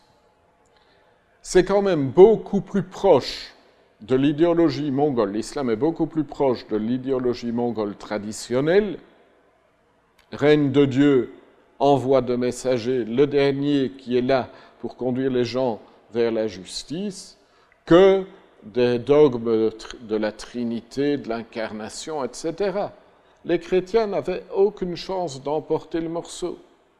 Il y avait du côté musulman beaucoup plus de connaturalité entre l'islam impérial, un seul maître dans le ciel un seul messager sur terre, un message de justice, et d'autre part l'idéologie de la grande loi Yassar de Gengis Khan. Ça permet d'expliquer, alam, hein, comment les vainqueurs des musulmans se sont convertis à l'islam. Vous mettez un peu de bouddhisme là derrière, de réincarnation, et vous pouvez très bien voir dans Gengis Khan une sorte de réincarnation, d'avatar de Mohammed et vice-versa, c'est et Verchou en ce qui les concerne. Et le Yassar, pour eux, dans la mesure où cette loi de Gengis Khan conduit à la justice, c'est l'équivalent de la charia. Ils ne font pas vraiment la différence. Et donc, ils continuent à se revendiquer du Yassar euh, pour, dans leurs affaires. Et c'est là le problème, selon Ibn Taymiyyah. Évidemment, Ibn Taymiyyah explose quand il entend ces choses-là. Hein assimiler, comme il le dit, le prophète, la paix soit sur lui, avec ce roi kafir, fasid, mouchrik, il ne peut pas l'admettre. Ceci étant, alors même qu'il ne l'admet pas, il nous donne une clé pour comprendre la conversion des Mongols à l'islam. Et pour lui, cette conversion n'est pas honnête, puisque maintenant ces nouveaux musulmans attaquent la Syrie. Plutôt que d'attaquer d'autres musulmans, ils devraient vivre l'islam pleinement. Mais ils ne prient même pas, on l'a vu, ils jeûnent, mais ils ne prient pas, la plupart d'entre eux. En plus, ils boivent. Hein, les, dirigeants mongols, euh, plusieurs d'entre eux sont vraisemblablement morts de cirrhose du foie. Alors qu'il est dans le camp mongol, il veut parler à Razan, et euh, Rachidouddin et les autres lui disent non, non, il vaut mieux pas maintenant parce que Razan est complètement ivre. Et euh, on a cette fameuse fatwa d'Ibn Taymiyyah que les Mongols soient ivres, c'est très bien parce que quand ils sont ivres, ils font moins de dégâts que lorsqu'ils sont sobres. Donc ils boivent, ce n'est pas un problème. Hein? Et donc, Hein, Ibn Taymiyyah, on lui demande que faire des Mongols? Il doit trouver une manière de développer, d'encourager la résistance à l'occupant de Damas, à l'envahisseur. Et que va-t-il trouver comme argument? Il va trouver cet argument mumtani'atin an iltizam shari'a min shara' al-islam » من شرائع الإسلام ظاهرة المتواترة من هؤلاء القوم وغيرهم فإنه يجب قتالهم حتى يلتزموا شرائعه وإن كانوا مع ذلك ناطقين بالشهادتين Tout groupe qui s'abstient de s'en tenir à une des prescriptions de l'islam prescription extérieure est un, euh, connu par Tawatur, donc abondamment documenté, qu'il s'agisse de ces gens, les Mongols ou d'autres, il est obligatoire de les combattre jusqu'à ce qu'ils s'en tiennent aux prescriptions de l'islam, alors même que, même si, par ailleurs, ils prononcent les deux shahadas. C'est-à-dire que les deux shahadas ne les protègent pas. Dire La ilaha illallah Muhammad Rasulallah n'est pas suffisant pour leur assurer une immunité parce que leurs actes, façades, massacres, destructions, contredisent leur islam et ils doivent donc s'en tenir à toutes les prescriptions de l'islam dans les faits et pas simplement se revendiquer des deux shahadatin pour qu'on ne les combatte pas. Ça, c'est la théologie de la résistance à l'envahisseur mise au point par Ibn Taymiyyah. C'est une théologie extrêmement importante par les conséquences qu'elle a eues dans l'islamisme militant au XXe siècle.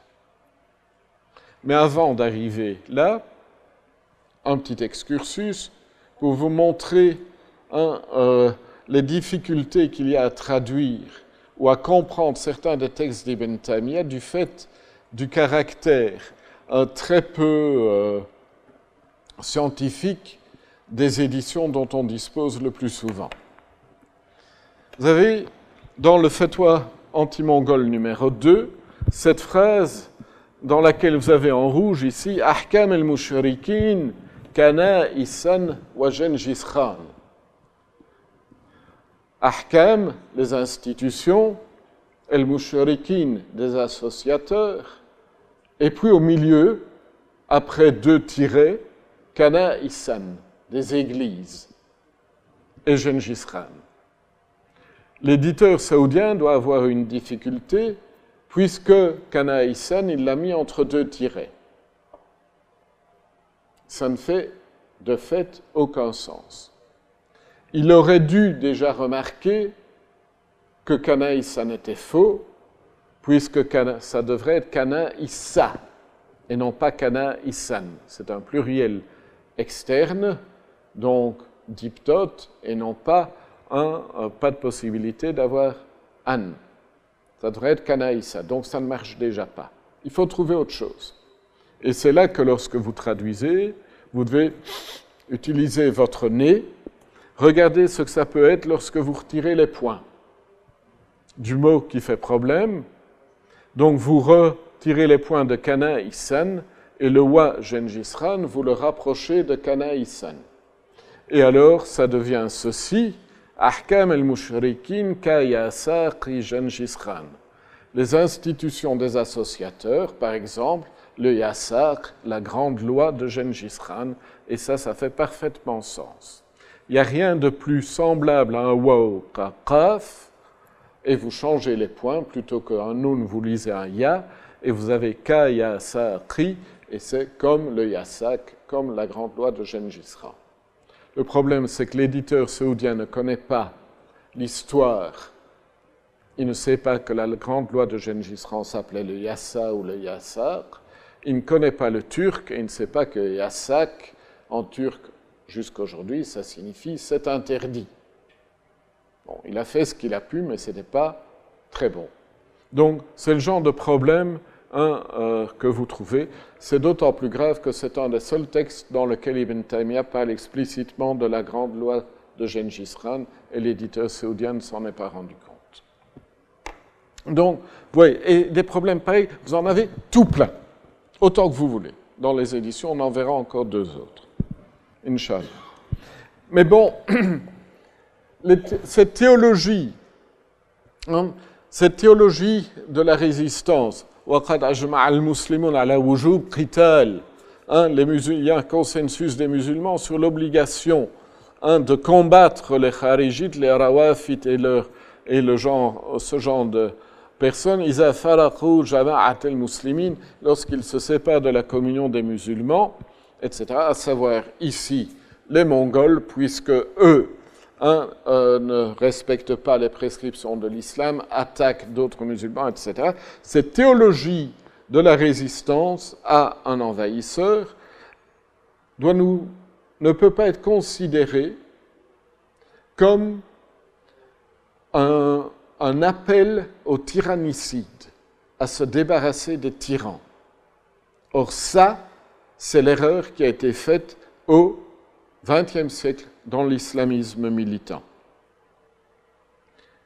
Vis-à-vis des autorités mamelouks, qui en fait ne valent pas beaucoup mieux que les Mongols, Ibn Taymiyyah est totalement loyal. Il n'y a pas plus sujet, il pas sujet plus loyal qu'Ibn Taymiyyah vis-à-vis des sultans mamelouks. Si vous lisez dans le, hein, Kitab et l'Istiqram, hein, par exemple, Ibn Taymiyyah, je ne vais pas dire qu'il est prêt à baiser la main hein, euh, du sultan, euh, comme euh, c'est le cas ici dans cette représentation du début du XIVe siècle. Évidemment, je crois que le pauvre Lama n'a pas beaucoup le choix, puisqu'un des gardes du sultan est juste derrière, avec l'épée déjà à moitié dégainée. donc, évidemment qu'il va baiser la main. Donc, dans le Kitab al-Istiqam, Ibn Taymiyyah dit que parmi hein, les fondamentaux de la vérité, hein, il n'y a que un, peuple avec un imam ja'ir zalim, les gens, hein, avec un imam despotique et tyrannique, les gens sont obligés, ont l'obligation religieuse de se montrer patients vis-à-vis -vis de sa tyrannie et de son injustice et de son oppression, et ils ne le combattront pas il y a interdiction pour Ibn Taymiyyah de la révolte armée contre vos dirigeants. Donc, loyauté qui est basée, d'après lui, sur le contrat d'allégeance que les compagnons ont accepté vis-à-vis du prophète, la manière dont ils ont euh, payé allégeance au prophète en disant nous nous engageons à, écouter et à obéir, que ce soit facile ou non pour nous. Un. Euh, deux, ne pas disputer l'autorité de ceux qui la détiennent. Trois, dire ou euh, prendre la cause, se lever pour la vérité, euh, quoique de quelque manière que nous le puissions, et n'avoir peur par rapport à Dieu du blâme de personne, qui est un hadith que vous avez dans le Bukhari, Muslim et Ibn Hanbal. Donc, pour Ibn Taymiyyah, l'obéissance vis-à-vis de vos propres autorités est un devoir religieux. On ne disputera pas l'autorité de ceux qui la détiennent. On écoutera et on obéira. Ceci étant, on dira la vérité et on se soulèvera pour la vérité. Mais se soulever, c'est parler. Ce n'est pas prendre les armes et se rebeller militairement contre l'autorité. C'est une loyauté critique. Ce n'est pas une loyauté inconditionnelle. C'est une loyauté critique qui impose d'ouvrir sa grande gueule pour dire la vérité, pour se faire partisan de la vérité, de l'haq, c'est-à-dire la vérité et le droit aussi. Ce n'est donc pas une obéissance inconditionnelle. Mais entre ouvrir sa grande bouche et prendre sa kalachnikov, il y a une différence. Et pour Ibn Taymiyyah, de fait, 60 années d'un imam tyrannique valent mieux qu'une nuit sans imam. Et même, il va plus loin, si, cela signifie que, en tant qu'uléma, le pouvoir vous malmène, vous maltraite, vous bat, vous détient, met en prison, vous soumet à différentes formes euh, de mauvais traitements pour que vous abandonniez ce que vous sachiez de la, ce que vous savez de la loi de Dieu et de son messager, que vous êtes obligé de suivre et veut vous forcer à suivre quelque autre en euh, forme de loi, vous méritez d'être puni par Dieu si de fait vous changez à ce moment-là, euh, si vous abandonnez ce en quoi vous croyez. Et si au contraire, vous devez être patient dans les mauvais traitements que l'on vous inflige, que l'autorité vous inflige, et si de fait il vous est fait du mal, eh bien,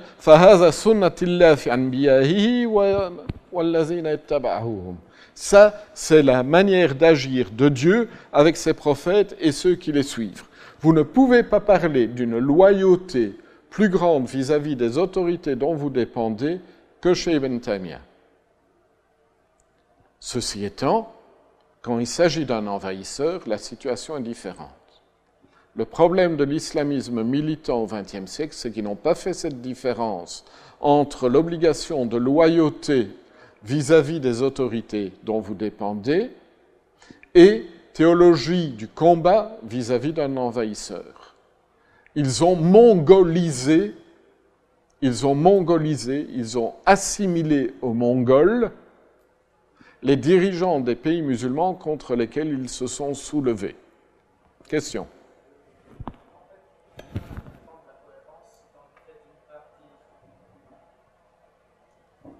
J'ai du mal à voir la cohérence dans le fait de dire d'une part, on doit être, euh, on doit obéir de façon quasi, en tout cas inconditionnelle à son dirigeant. Non, pas. Des hmm.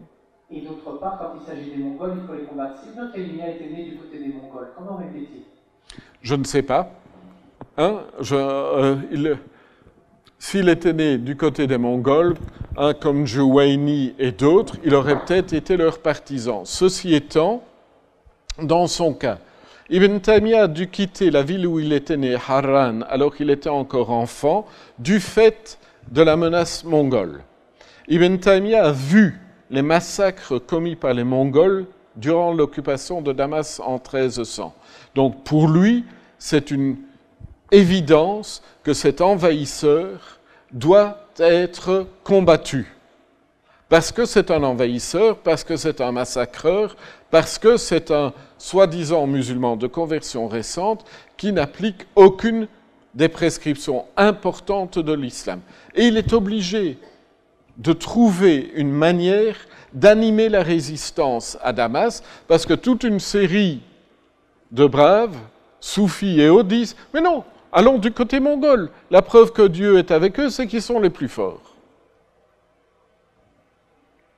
Et donc, en tant que moufti, il fait son boulot, il développe une théologie de la résistance, mais c'est une théologie de la résistance qui ne peut pas être universalisée et devenir une théologie politique des relations vis-à-vis de vos propres autorités.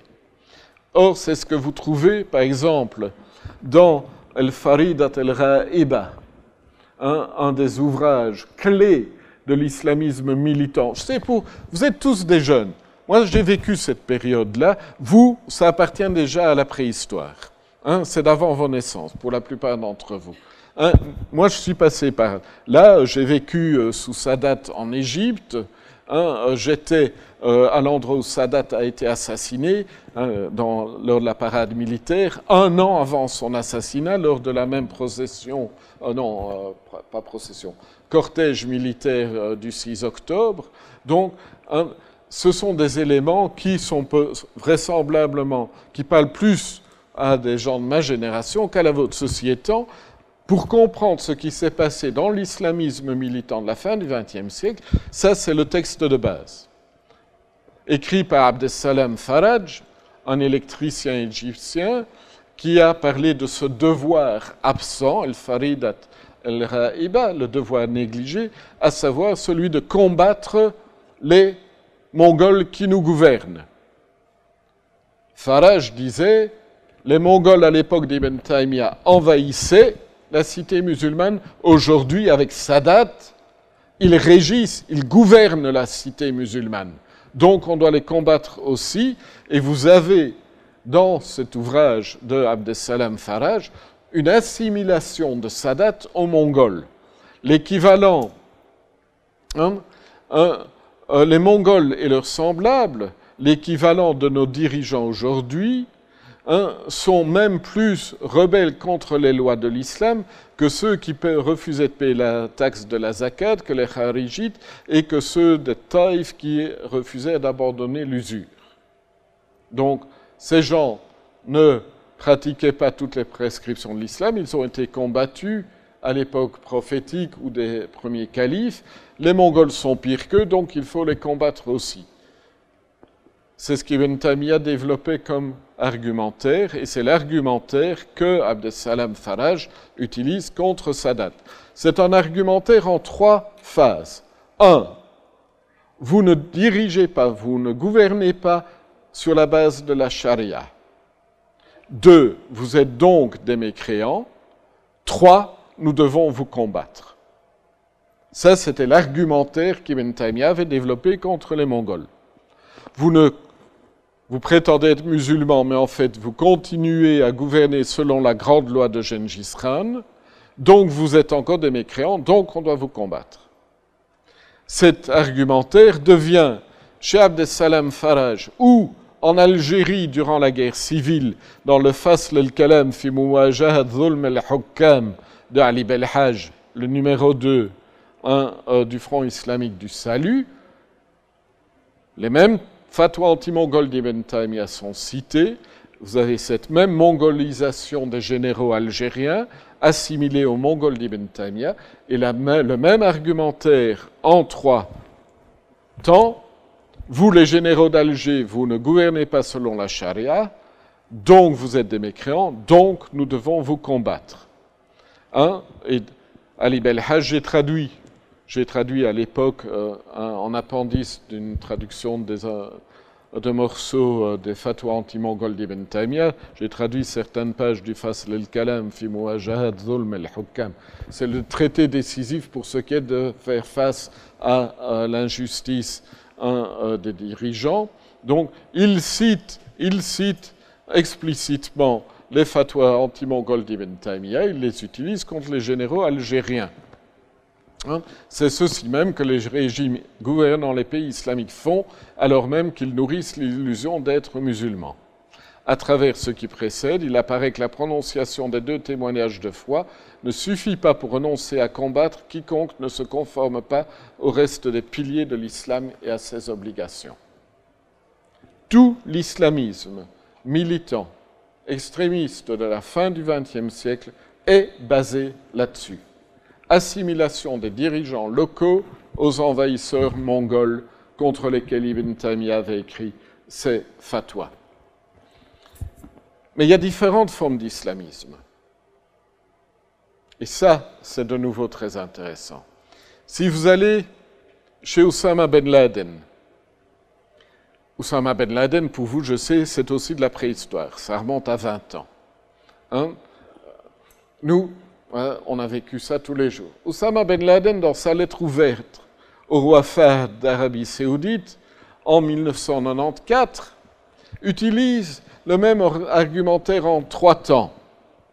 Un, en lui disant, vous et votre régime, vous, vous légiférez et vous euh, appliquez des lois séculières. C'est le premier temps. Ça veut dire que vous n'utilisez pas la charia. Ça, c'est du coufre ça veut dire que le coup, la mécréance, est en train de vous emporter en dehors de l'islam. Et un dirigeant apostat doit être renversé. Donc, les deux premiers temps, vous, vous utilisez, vous légiférez euh, en dehors de la charia, donc vous êtes des apostats, donc on devrait vous combattre. Et quelle est la conclusion d'Oussama Ben Laden? Roi est-ce que tu peux donner ta, ta euh, euh, comment dire, résignation, comment on dit en français euh, Ta démission. Donc, là vous avez un exemple extrêmement intéressant d'un islamisme militant divergent. Oussama Ben Laden comprend Ibn Taymiyyah beaucoup mieux qu'Ali Belhaj ou que Abdessalam Faraj. Il reste loyal et vous pourrez voir pendant 15 ans de un communiqué d'Oussama Ben Laden, il n'y a jamais eu d'appel à renverser la dynastie saoudienne.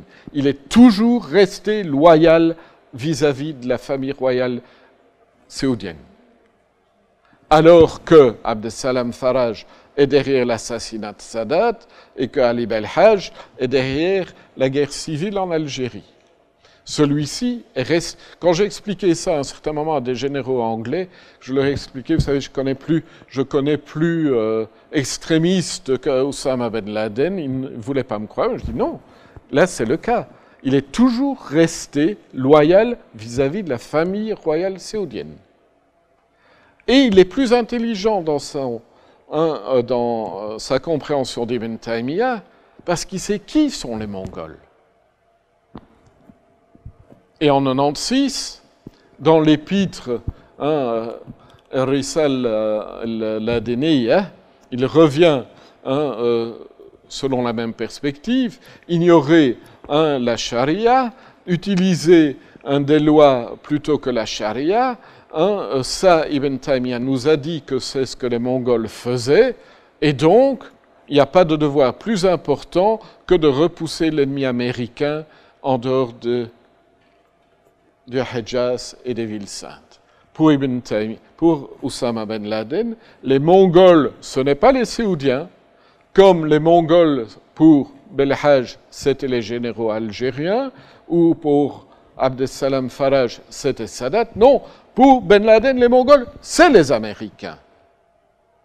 Et c'est les Mongols, les nouveaux Mongols américains qui doivent être combattus, non pas des Séoudiens. Donc, vous voyez au sein même de l'islamisme des divergences très intéressantes. Qu'est-ce qu'il y a là derrière? Là derrière, il y a la justice. Qu'est-ce que la justice? Qu'est-ce que la justice? Comment, comment contribuer à plus de justice?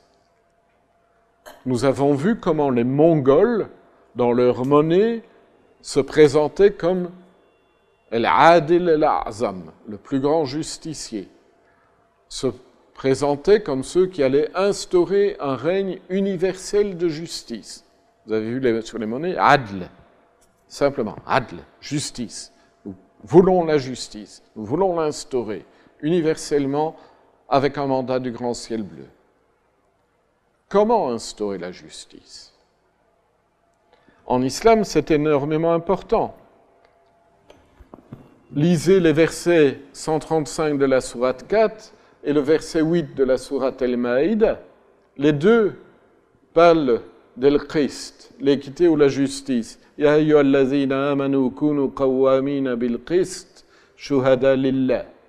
L'autre dit amanu kunu shuhada qist. C'est-à-dire que se lever défendre la justice, le Christ, l'équité, l'adl, est aussi important que être témoin de Dieu. Shuhada lillah. Les deux versets se confirment l'un l'autre et la conclusion qu'on peut en tirer, c'est que être qawwamin lillah, c'est aussi être qawwamin bil Christ et être shuhada lillah, c'est être shuhada bil Christ. Les deux sont de même importance. L'importance de la justice a sans doute aussi, en islam a sans doute aussi contribué à attirer de fait les Mongols vers cette religion. Mais comment instaurer la justice? Ali Belhaj, Abdessalam Faraj, Ben Laden connaissent les fatwas anti-mongols à travers Ibn Kassir et son tafsir. Et là, nous avons aussi un élément extrêmement intéressant. Un fatwa ne peut pas devenir du tafsir. Un fatwa, le fatwa anti-mongol dans lequel Ibn Taymiyyah appelle à la résistance armée contre l'envahisseur mongol, est donné dans un cadre, dans un contexte historique particulier, pour une audience particulière, les, occupés, la population occupée de Damas, donc relativement un contexte précis. Lorsque vous transformez une fatwa en élément de tafsir, le contexte est perdu et ce fatwa devient une règle universelle, décontextualisée. Or, Ibn Taymiyyah explique dans un texte avec un fatwa, il y a deux extrêmes à éviter. L'un, c'est ignorer ce fatwa, l'autre, c'est le transformer en règle universelle. Et que fait Ibn Kassir Dans son tafsir de Surat al-Maïda, les versets 50 et suivants, il revient avec les trois phases de l'argumentaire d'Ibn Taymiyyah contre les Mongols. En disant que quiconque désapprouve hein, ou se rebelle contre la loi de Dieu, c'est-à-dire quelqu'un qui n'applique pas la loi de Dieu, hein, quelqu'un qui la yahkum bima anzalallahu wa kafir wa zalim, etc. Ça, c'est les versets de la sourate, euh, versets 50 et suivants de la sourate El-Maïda, euh, sourate 5. Donc, ceux-là sont des kafirs et ils doivent donc être combattus. Et dit-il, les Mongols eux-mêmes se gouvernent en fonction de décrets, qu'ils dérivent de leur roi Gengis Khan, qui a fait pour eux le yassaq. Et donc, les, trois, les trois phases ici sont claires. Un, c'est devenu un système de loi qui est appliqué et que les Mongols préfèrent au gouvernement selon le livre de Dieu et l'exemple du prophète. C'est le premier, premier temps, vous gouvernez selon autre chose que les prescriptions de l'islam. Deux, quiconque fait cela est un infidèle. Trois, il doit être combattu. Ça, c'est le lien entre les fatwas anti-mongols d'Ibn Taymiyyah, fait dans un cadre, émis dans un cadre socio-historique très particulier, et l'islamisme militant de la fin du XXe siècle, ce lien, c'est l'universalisation, la transformation de la fatwa en règle universelle dans le tafsir d'Ibn Taymiyyah. Mais la question alors est, n'y a-t-il vraiment pas d'autre manière de contribuer à la justice que de suivre explicitement, littéralement, les prescriptions scripturaires canoniques, les textes de l'islam. C'est la perspective que vous avez ici dans Ibn Kassir. Quiconque gouverne selon autre chose que la charia un kafir doit être combattu. Donc quiconque essaierait d'établir la justice sur la base d'autre chose que les textes canoniques et révélés de l'islam serait un non-musulman? Ce n'est pas la vision de l'autre principal disciple d'Ibn Taymiyyah, Ibn Qayyim al-Jawziyya.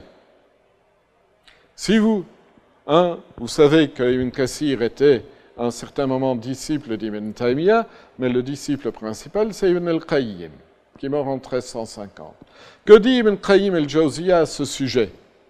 Dans son livre Turuq al-Hukmiyya fi siyasa shar'iyya, il revient sur la question et à une perspective beaucoup plus ouverte, beaucoup plus ouverte. فقال الشافعي un Shafi a dit لا سياسة إلا ما وافق الشرع il n'y a pas de manière de diriger sinon quelque chose qui, qui, euh, qui est conforme à la charia, à la loi. Ibn Aqil a dit السياسة ما كان فعلا يكون معه الناس أقرب إلى الصلاح وأبعد عن الفساد وإن لم يدعه الرسول Ibn Aqil, par contre, a dit la manière de gouverner est ce qui, hein, euh, effectivement, hein, euh, conduit les gens à être plus proches de Salah, hein, euh, donc de la bonne conduite, et plus loin de la corruption. Même si cela n'a pas été institué par le messager, et même si aucune révélation n'est venue à ce sujet. Si tu veux dire par tes paroles, il n'y a, a pas de manière de diriger sinon quelque chose qui doit être conforme à la charia, c'est-à-dire quelque chose qui ne va pas à l'encontre de ce dont la charia parle, c'est correct. Mais si tu veux dire par là, il n'y a pas de manière de diriger sinon quelque chose dont la charia parle, ça c'est faux. Et c'est aussi considérer ou accuser les compagnons d'erreur. Il développe et il continue en disant que, en fait, parmi les voies que Dieu a instituées comme loi, Dieu a rendu très clair que ce qui est visé par lui, c'est que la justice règne parmi ses serviteurs et que les gens pratiquent strictement l'équité. Ça, c'est Maqsa de Sharia, la justice. Et donc,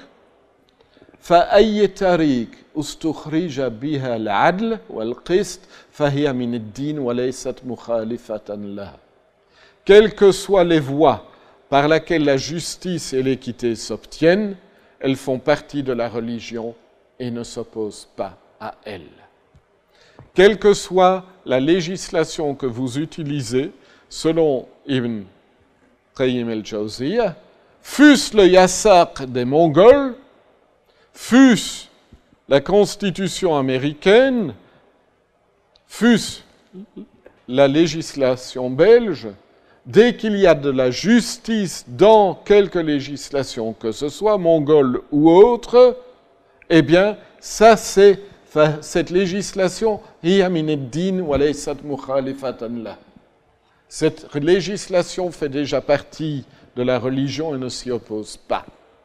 Alors tous ceux qui vous disent on veut introduire la charia dans la législation anglaise, belge, américaine, vous leur répondez s'il y a déjà de la justice dans cette législation, il y a déjà de la charia là-dedans.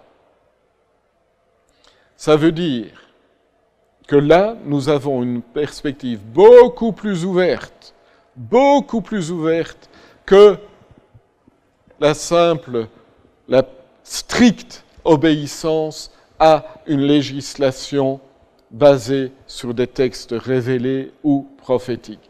La question alors est, et où est Ibn Taymiyyah là-dedans par rapport aux interprétations de ces deux étudiants, Ibn Kassir, qui dit non, les Mongols, on ne peut pas aller euh, dans le sens du Yassak de Gengis Khan, même si le Yassak poursuit la justice, il faut que notre poursuite de la justice se fasse sur la base des textes musulmans révélés. Ibn Qayyim dit quelle que soit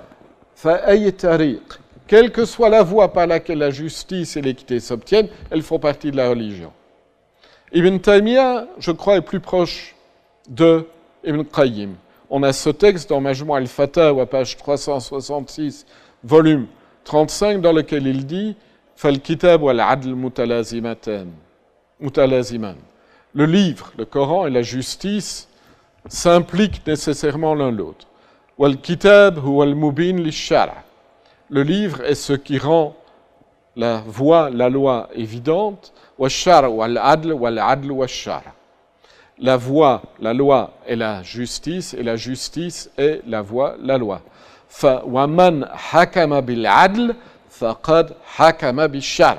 Quiconque gouverne ou euh, prend une décision en fonction de la justice a déjà gouverné ou pris une décision en fonction de la charia.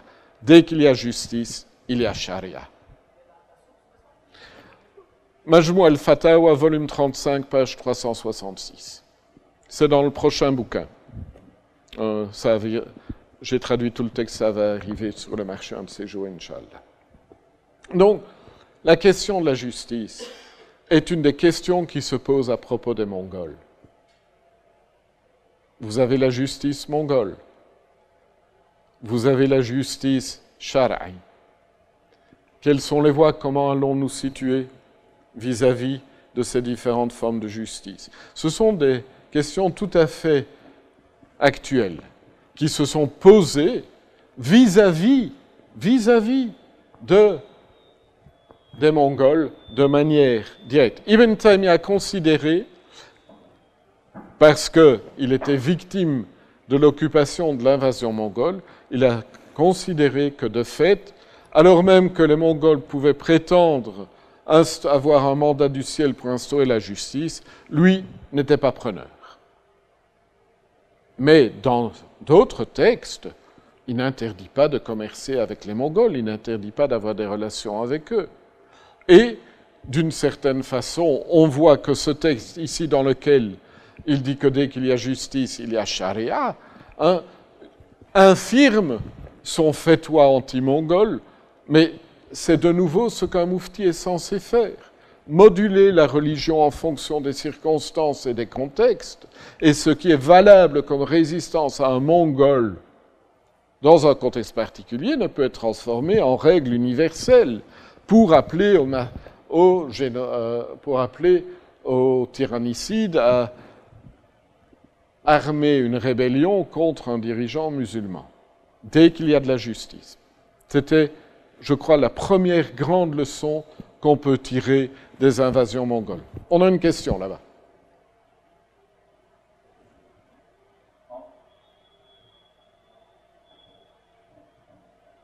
C'est pour revenir sur euh, le fait que les paroles du que vous avez citées infirmeraient le fatwa anti-mongol d'Ibn Elle n'infirme pas le fatwa anti-mongol d'Ibn Taymiyyah. Le fatwa va dans un sens, dans des circonstances particulières.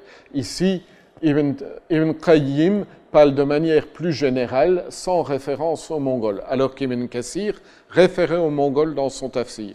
Ibn, euh, Ibn Qayyim et Ibn Taymiyyah parlent de la justice en général et de ses sources et des voies, de des voies par lesquelles l'obtenir.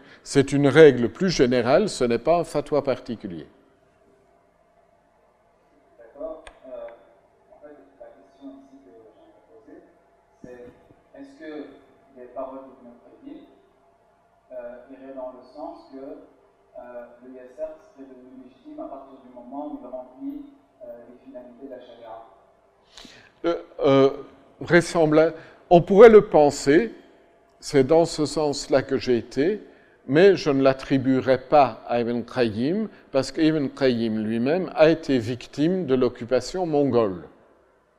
Ceci étant, pour lui, la règle est générale. dès qu'il y a justice, quelles que soient les voies par lesquelles la justice s'obtient, et ça vous pouvez lire dans son livre Turuq al-Hukmiyya fi Ash'ariya, hein, page 17 et 18 de cette édition, dès qu'il y a de la justice, là il y a de la charia. Et là, on, entrerait dans la théologie, mais Ibn Taymiyyah verra différents niveaux hein, euh, de réalisation de la justice. Hein, il y a des choses que tous les hommes ont en commun, il y a des choses que ceux qui se réclament de religion abrahamique ont en commun, et le sommet, c'est la charia telle que euh, vécue par les musulmans. Mais il y a des passerelles, il y a des euh, convergences, il y a des euh, choses qui sont communes à ces trois niveaux aussi. Dans le cas des invasions mongoles, ce qu'Ibn Taymiyyah critique, c'est leur massacre. On ne peut pas leur faire confiance. Donc ne me parlez pas du massacre.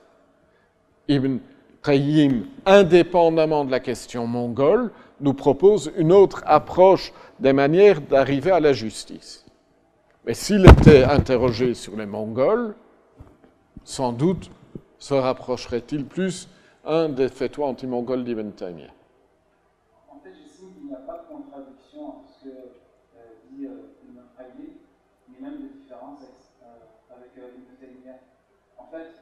familier avec euh, de Ibn Qayyim, et je sais que Ibn Qayyim jamais ne, permet d'outrepasser les règles instituées comme moyen de réaliser les finalités de. Or, le Yassar, justement, euh, institue euh, des règles qui sont euh, différentes euh, de, cette, de la pour, pour arriver à. Oui. Des moyens différents, et ça, Ibn Qayyim et Ibn Taymiyyah ne lui permettent pas tous deux. Oui, mais est-ce que Ibn Qayyim en parle explicitement? Du yassar? Non, pas du yassar, ah. mais du fait qu'on ne peut pas outrepasser D'accord. les moyens oui. institués par Dieu. Oui, mais le, le yassar, justement, utilise les moyens tu sais, le, le yassar, différents Le yassar, on n'a pas le texte, c'est une idéologie hein, se réclamant d'un mandat impérial céleste pour instaurer de la justice, mais on n'a pas, de texte. Et donc, il est assez difficile de dire que certains aspects particuliers du yassak contreviennent à la charia puisqu'on n'a pas le texte. Mais c'est vrai que euh, les, les Mamelouks, les Mamelouks, comme les Mongols, très souvent, se réclamaient uniquement de cette idéologie hein, je crois que l'important à retenir ici de ce débat, c'est avec cette prétention d'un envahisseur mongol à instaurer la justice, que faisons-nous, nous, de notre compréhension des manières d'arriver à la justice? Lorsque nous ne nous trouvons pas en face d'un envahisseur, lorsque nous nous trouvons par exemple dans un pays étranger, non musulman, que ce soit un aux États-Unis ou ailleurs. Donc, c'est une question qui s'est posée de manière directe avec euh, l'impact des invasions mongoles sur le Moyen-Orient. Parce que les Mongols se présentaient aussi comme des promoteurs de la justice. Et aujourd'hui, aujourd'hui, vous avez la même chose. Les nouveaux Mongols viennent prétendre instaurer les droits de l'homme, la civilisation, la démocratie, et tchac et tchac. Est-ce que ce sont des envahisseurs? Est-ce qu'on peut leur faire confiance? Est-ce que toutes les situations sont identiques? Il y a dans l'assimilation des Américains aux Mongols que vous trouvez dans certains textes islamistes, il y a quand même une matière à réflexion, notamment pour ce qui est de toutes les valeurs qu'ils prétendent venir instaurer dans les pays musulmans, qu'il s'agisse de la justice ou d'autre chose.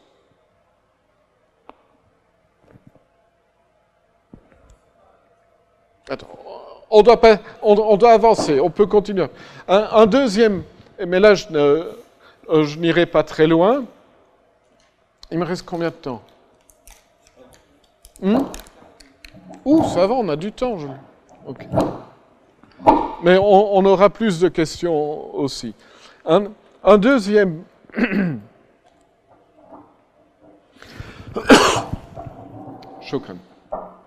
Un deuxième sujet très intéressant qui peut être euh, abordé euh, en relation aux invasions mongoles, notamment un tel que analysé ou vécu et euh, bon, relaté par Ibn Taymiyyah, c'est le schisme, ou les schismes, parce que schisme, j'aurais dû mettre un S. Il y en a plusieurs.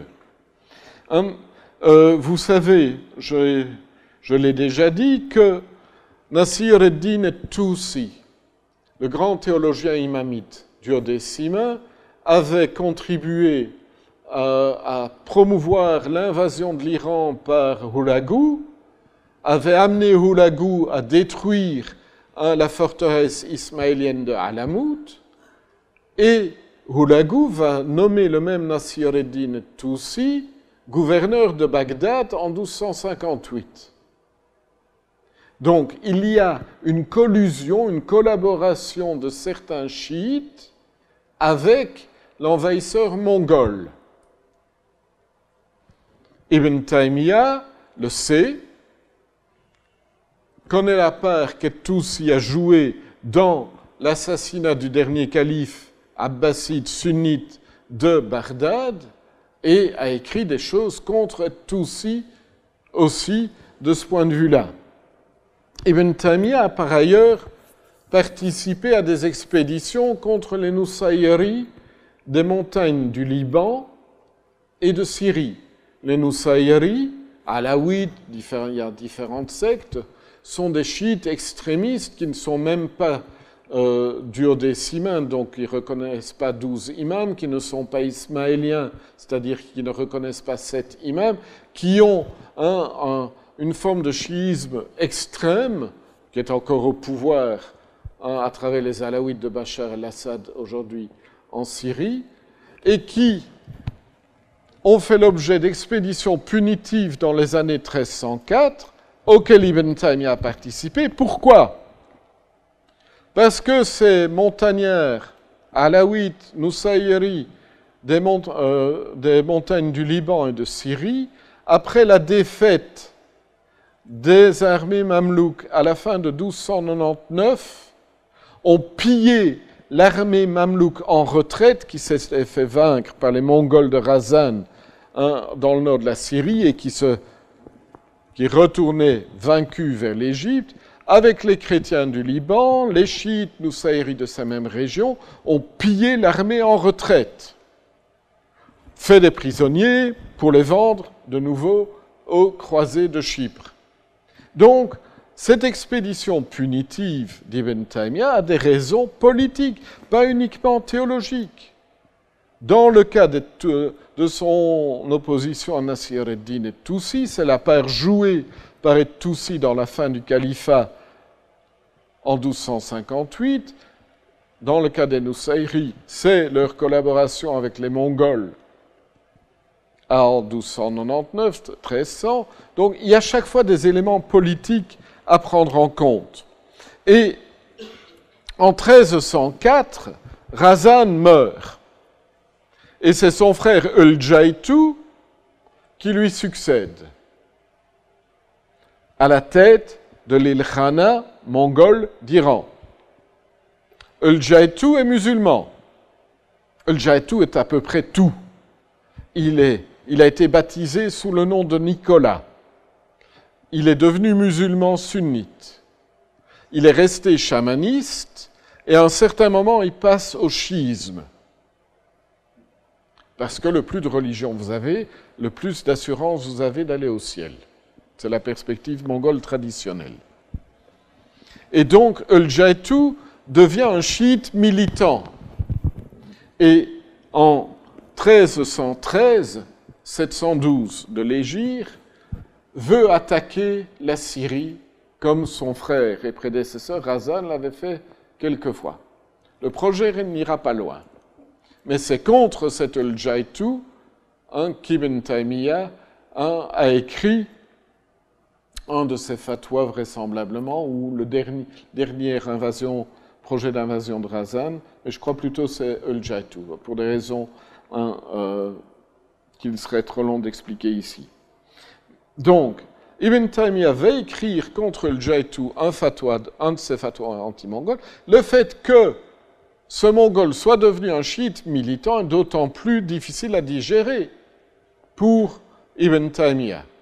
Et sur les monnaies de Jaitu, hein, vous avez de fait, il, euh, il s'appelle aussi Khodabande. C'était Khodabande, en persan, c'est l'esclave de Dieu, c'est Abdallah. Un, Khodabande Mohammed, c'est le Jaitu, mais vous voyez les shahadat, là il y en a trois, il n'y a pas de Dieu sinon Dieu, Mohammed est le messager de Dieu, wa Ali waliullah. Ali waliullah, hein, la shahada troisième shahada chiite, et les noms des douze imams chiites ici tout autour. Donc, al tout devient un euh, chiite euh, militant et il est inspiré d'une certaine façon par un des grands théologiens chiites de l'époque, Allama Hilli. Allama Hilli, qui a écrit le Minhaj el-Karama, le livre de la noblesse, fi ma'rifat el-imama, s'agissant de la connaissance de l'imama. Et c'est ce livre de Allam al-Hilli qu'Ibn Taymiyyah va réfuter dans son Minhaj el-Sunnah Nabawiyya, qui est sa grande réfutation du schisme en neuf volumes dans cette édition. Il dit directement que hein, وقد صنفه للملك المعروف الذي سماه فيه خدبانده El-Hili a de fait dit lui-même en introduction de son livre qu'il avait écrit son Minhaj el-Karama pour l'Ilkhan mongol el-Jaitu Khodabande Mohammed. Pourquoi est-ce que je vais dans ces détails? Parce que la réfutation du schisme qu'Ibn Taymiyyah va écrire dans son Minhaj et Sunnah Nabawi à la voix de la tradition prophétique est la réfutation la plus systématique, la plus profonde et la plus destructrice du schisme qui ait jamais été écrite par un théologien musulman. Quand vous comparez ça avec El-Razali, par exemple, Fada'ih al-Batiniya, les scandales, hein, le caractère scandaleux hein, de la batinia, de l'ésotérisme, qui est la réfutation du chiisme par El Ghazali, c'est rien du tout en comparaison de ceci. Ceci, ça fait mal. Les chiites l'ont toujours dans la gorge. Il suffit de voir ce qu'ils disent sur Internet, sur Ibn Taymiyyah, pour voir qu'ils n'ont toujours pas digéré ceci. Évidemment, Ibn Taymiyyah s'amuse un petit peu à propos de l'imam el-Ma'soum, hein, l'imam euh, l'imam infaillible, il fait un jeu de mots, puisque c'est l'imam, le douzième, qui est entré en grande occultation en 941, qui est invisible, mais soi-disant encore vivant pour les chiites, Ibn Taymiyyah, plutôt que de l'appeler l'imam el-Ma'soum, l'appelle l'imam el-Ma'doum, l'imam inexistant. Évidemment, les autres n'ont pas très bien apprécié ce genre. Plutôt que d'appeler el-Mutahhar el-Hilli, il l'appelle el-Munajjas el-Hilli. Donc, euh, el-Mutahhar, le purifié, non, el-Munajjas, le sali. Donc, il fait toute une série de jeux de mots parce qu'il répond donnant, donnant à la destruction Hein, aux attaques contre les sunnis, euh, sunnites développées par les Hilli dans son hein, Minhaj al-Karama. Donc il y a tout un contexte géopolitique à prendre en compte pour comprendre ce que Ibn Taymiyyah essaie de faire dans cette réfutation du chiisme. C'est euh, le, le fait que le Jaitou soit devenu lui-même un chiite militant et qu'en plus il veut de nouveau envahir l'Égypte comme son prédécesseur l'avait fait. Et donc, vous pouvez lire, j'ai traduit, c'est en anglais, excusez-moi, hein, la critique de l'imamologie chiite par Ibn Taymiyyah. Je ne l'ai pas encore mis sur Internet, mais j'ai traduit euh, une cinquantaine de pages du Minhaj el-Karam, euh, du Minhaj euh, Sunan. Hein, pour ceux que ça intéresse, vous pourrez le trouver sur Internet bientôt, Inch'Allah. Pourquoi est-ce que tout ceci est important? Parce que là, nous avons du côté chiite et du côté sunnite, représentés par El-Helli et par Ibn Taymiyyah, deux approches tout à fait différentes de la gestion de la communauté. D'un côté, nous avons Yadullah al-Jama'a, la main de Dieu est avec la communion, c'est-à-dire une reconnaissance du pouvoir de l'autorité de la communauté dans son consensus, ainsi que j'ai essayé de l'expliquer la semaine passée, ça c'est le côté sunnite, tandis que du côté chiite, nous avons l'imama. L'imama, c'est-à-dire la volonté de voir l'islam gouverné par une autorité centrale, d'abord dans la famille du prophète, et après l'occultation en 941 du 12e imam par les représentants de l'imam, c'est-à-dire la mollacratie, donc les autorités, les grands ayatollahs, etc., du côté chiite. Deux modèles de gouvernance sociétale et communautaire totalement différents. Et c'est ce qui est débattu par Ibn Taymiyyah dans sa réfutation de du Minhaj al-Karama. قال الرافدي الثالث le Rafidi, c'est-à-dire le Hilli, a dit, troisième argument, الإمام يجب أن يكون حافظا للشرع لانقطاع الوحي بموت النبي. Il est obligatoire que l'imam soit le protecteur de la voie musulmane, de la charia, du fait de l'interruption de la révélation à la mort du prophète. Ça, c'est la base du schisme. Il y a la nécessité d'avoir un imam pour préserver Hafz et Shara, pour préserver le chemin, la loi du prophète après la mort du prophète, parce qu'il n'y a plus de révélation, al-wahi, à la mort du prophète.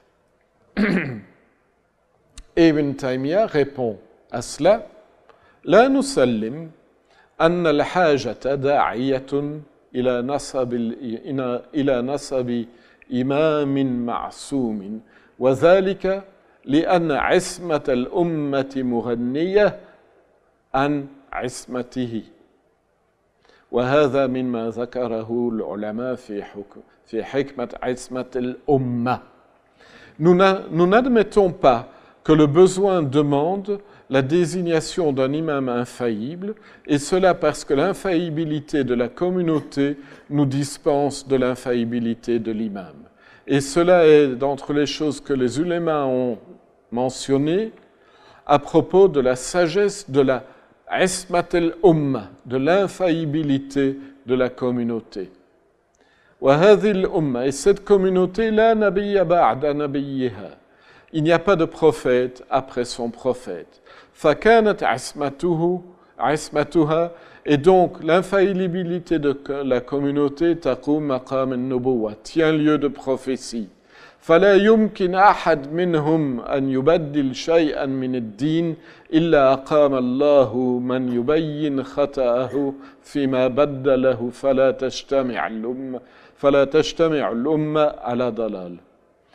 et cette communauté, il n'y a pas de, prophète après son prophète, et l'infaillibilité de cette communauté tient lieu de prophétie, et il n'est, il n'est possible à personne de changer quoi que ce soit de la religion sans que Dieu fasse se dresser quelqu'un qui en montrera l'erreur en ce qu'il a remplacé de la religion. En effet, la communauté ne se réunira pas sur quelque chose qui serait un égarement. Ça, c'est l'islam sunnite tel que Ibn Taymiyyah le conçoit et qu'il voit directement menacé non seulement par El-Hilli, mais par l'impérialisme mongol envahisseur tel que se manifestant maintenant à travers El-Jaitou qui s'est converti au chiisme. Parce que dans l'idéologie euh, dans l'idéologie mongole, on l'a déjà vu, ce qui est demandé par mandat du grand ciel bleu, c'est une obéissance inconditionnelle à ce mandataire du grand ciel bleu qu'est Gengis Khan, que sont ses successeurs, qu'est Ul-Jaitu. Et vous avez cette convergence entre la théorie, la doctrine chiite de l'imama infaillible et l'idéologie mongole d'une obéissance inconditionnelle au souverain mongol. Les deux vont dans le même sens, et pour Ibn Taymiyyah, c'est là qu'est le danger principal. De nouveau, c'est une leçon, je crois, très importante que l'on peut tirer de ces invasions mongoles. Quelles sont les limites de l'obéissance en islam? On a parlé déjà d'obéissance plutôt. Je vous ai parlé d'obéissance critique. Il y a des extrêmes à éviter. C'est d'une part la rébellion armée, mais c'est d'autre part l'obéissance inconditionnelle de type mongol ou chiite, puisque l'imam est infaillible, donc il doit être obéi inconditionnellement. Et les Mongols, Gengis Khanid, c'est la même optique. Ça, ce n'est pas l'islam. Et dans différents textes, hein, on a déjà vu ça, hein, les, les peuples conquérants doivent le respecter et le craindre, donc lui obéir. Dans différents textes, un petit texte très intéressant qui a été traduit par une de mes étudiantes, et qui parle hein, euh, de l'entraînement des Mamelouks et des différents clans euh, de jeunes Mamelouks qui ont chacun leur oustaz et qui sont tellement attachés à leur oustaz qu'une solidarité clanique se développe autour du oustaz contre les Mamelouks qui sont dans une autre école de Mamelouks et qui en apprennent le métier des armes sous la direction d'un autre oustaz. Et Ibn Taymiyyah compare, dans ce texte sur l'éducation, un des Mamelouks, un dit quiconque se lie à quelqu'un en euh, lui promettant d'être l'ami hein, de quiconque euh, est l'ami de cette personne et l'ennemi de quiconque est l'ennemi de cette personne est du type des Tatars, c'est-à-dire des Mongols, qui combattent sur le sentier de Satan. C'est-à-dire que si si vous vous liez à quelqu'un par solidarité parce que c'est votre oustaz, parce que c'est votre cher, parce que c'est votre, hein, parce que c'est votre euh, gourou, parce que c'est votre leader, si vous vous liez avec lui au point d'être l'ami de ses amis et l'ennemi de ses ennemis sans autre considération, ça, c'est de l'obéissance de type inconditionnel, de type mongol ou chiite. C'est de l'imamisme. Entre imamisme et mongolisme, pour Ibn Taymiyyah, il n'y a pas de véritable différence. Et ça nous, pose, de fait question pour ce qui est de tout aujourd'hui, de tout toutes nos hein, solidarités claniques et autres. Dernier point. Dernier point. Euh, dernière leçon qu'on peut tirer de toutes ces invasions mongoles. Cela a rapport au Dar el-Islam. Qu'est-ce que c'est que le Dar el-Islam? La maison de l'Islam. C'est euh, un point que j'ai examiné dans ce livre Ibn Taymiyyah Mardin, d'abord en français, puis il a été traduit en anglais sous le titre Muslims under non-Muslim rules, les musulmans sous euh, gouvernement non musulman. Euh, Mardin était un petit État satellite des Mongols. Hein. La petite Arménie des Arméniens chrétiens, le sultanat mamelouk ici, et Mardin est là, c'est dans le sud-est de la Turquie aujourd'hui, faisant partie de l'empire des Ilkhans mongols d'Iran, mais très proche de la frontière, très proche de la frontière avec le sultanat mamelouk, et il y a des incursions continues entre euh, euh, des Mamelouks vers Mardin. Très belle ville, hein, euh, avec une citadelle au sommet. Donc, Mardin est un petit État satellite des Mamelouks, des, pardon, des, Mongols, et Ibn Taymiyyah est interrogé. Quel est, le statut de Mardin? Est-ce que Mardin fait partie du Dar al-Islam ou est-ce que c'est partie du Dar al-Harb Les dirigeants sont musulmans, la population est mixte, musulmane, chrétienne, arménienne, mais l'armée, le Jund, ce sont des Mongols, parce que ce sont les suzerains mongols qui assurent la protection de ce petit État satellite de leur empire. Et Ibn Taymiyyah est donc interrogé. Est-ce que ça fait partie du Dar el-Islam ou du Dar el-Harb Et il a cette réponse tout à fait étonnante ici, وأما كونها دار حرب أو سلم فهي مركبة Pour ce qui est de Mardin, pour ce qui est de la question, est-ce que Mardin fait partie du Dar el-Harb, le domaine de la guerre, ou le domaine de la paix? Eh bien non. Mardin a un statut murakkab, composite. Fiha el-Ma'niyan. On trouve à Mardin les deux choses, à savoir le Dar el-Harb et le Dar el-Silm. Elle n'est pas du type, elle n'est pas l'équivalent du Dar el-Silm de la demeure de la paix dans laquelle les institutions musulmanes ont cours parce que euh, c'est euh, dans lequel euh, les institutions musulmanes auraient cours du fait que l'armée serait constituée de musulmans.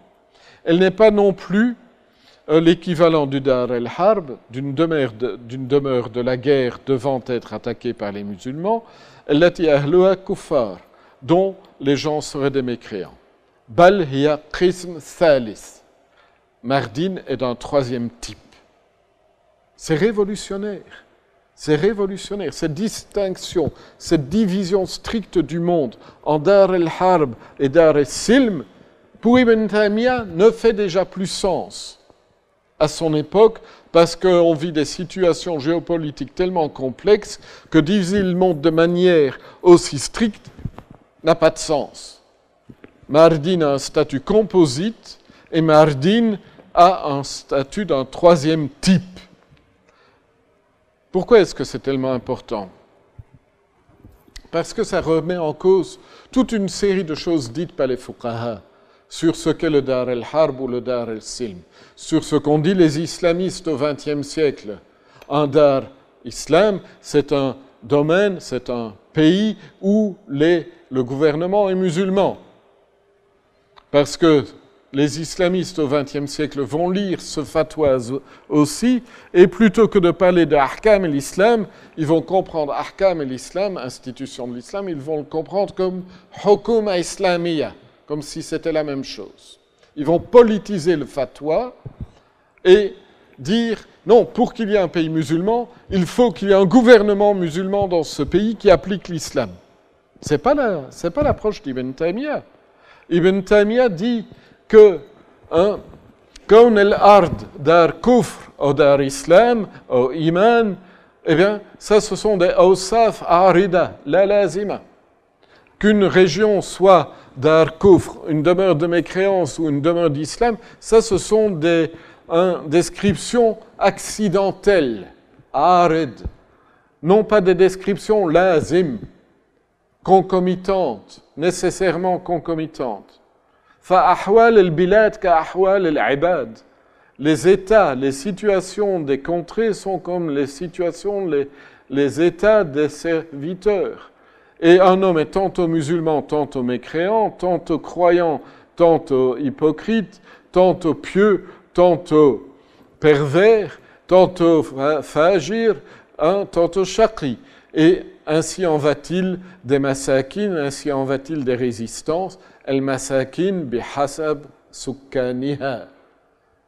Les contrées sont, les lieux d'habitation sont fonction de leurs habitants. Ce qui définit un dar islam, c'est les habitants de cette contrée. Ici, ça, c'est un dar islam. Bruxelles devient aussi un dar islam d'une certaine façon. Au, moins, c'est un Hukm Thalis, un statut euh, troisième ou murakkab, composite. Hein? Mais pour Ibn Taymiyyah, el.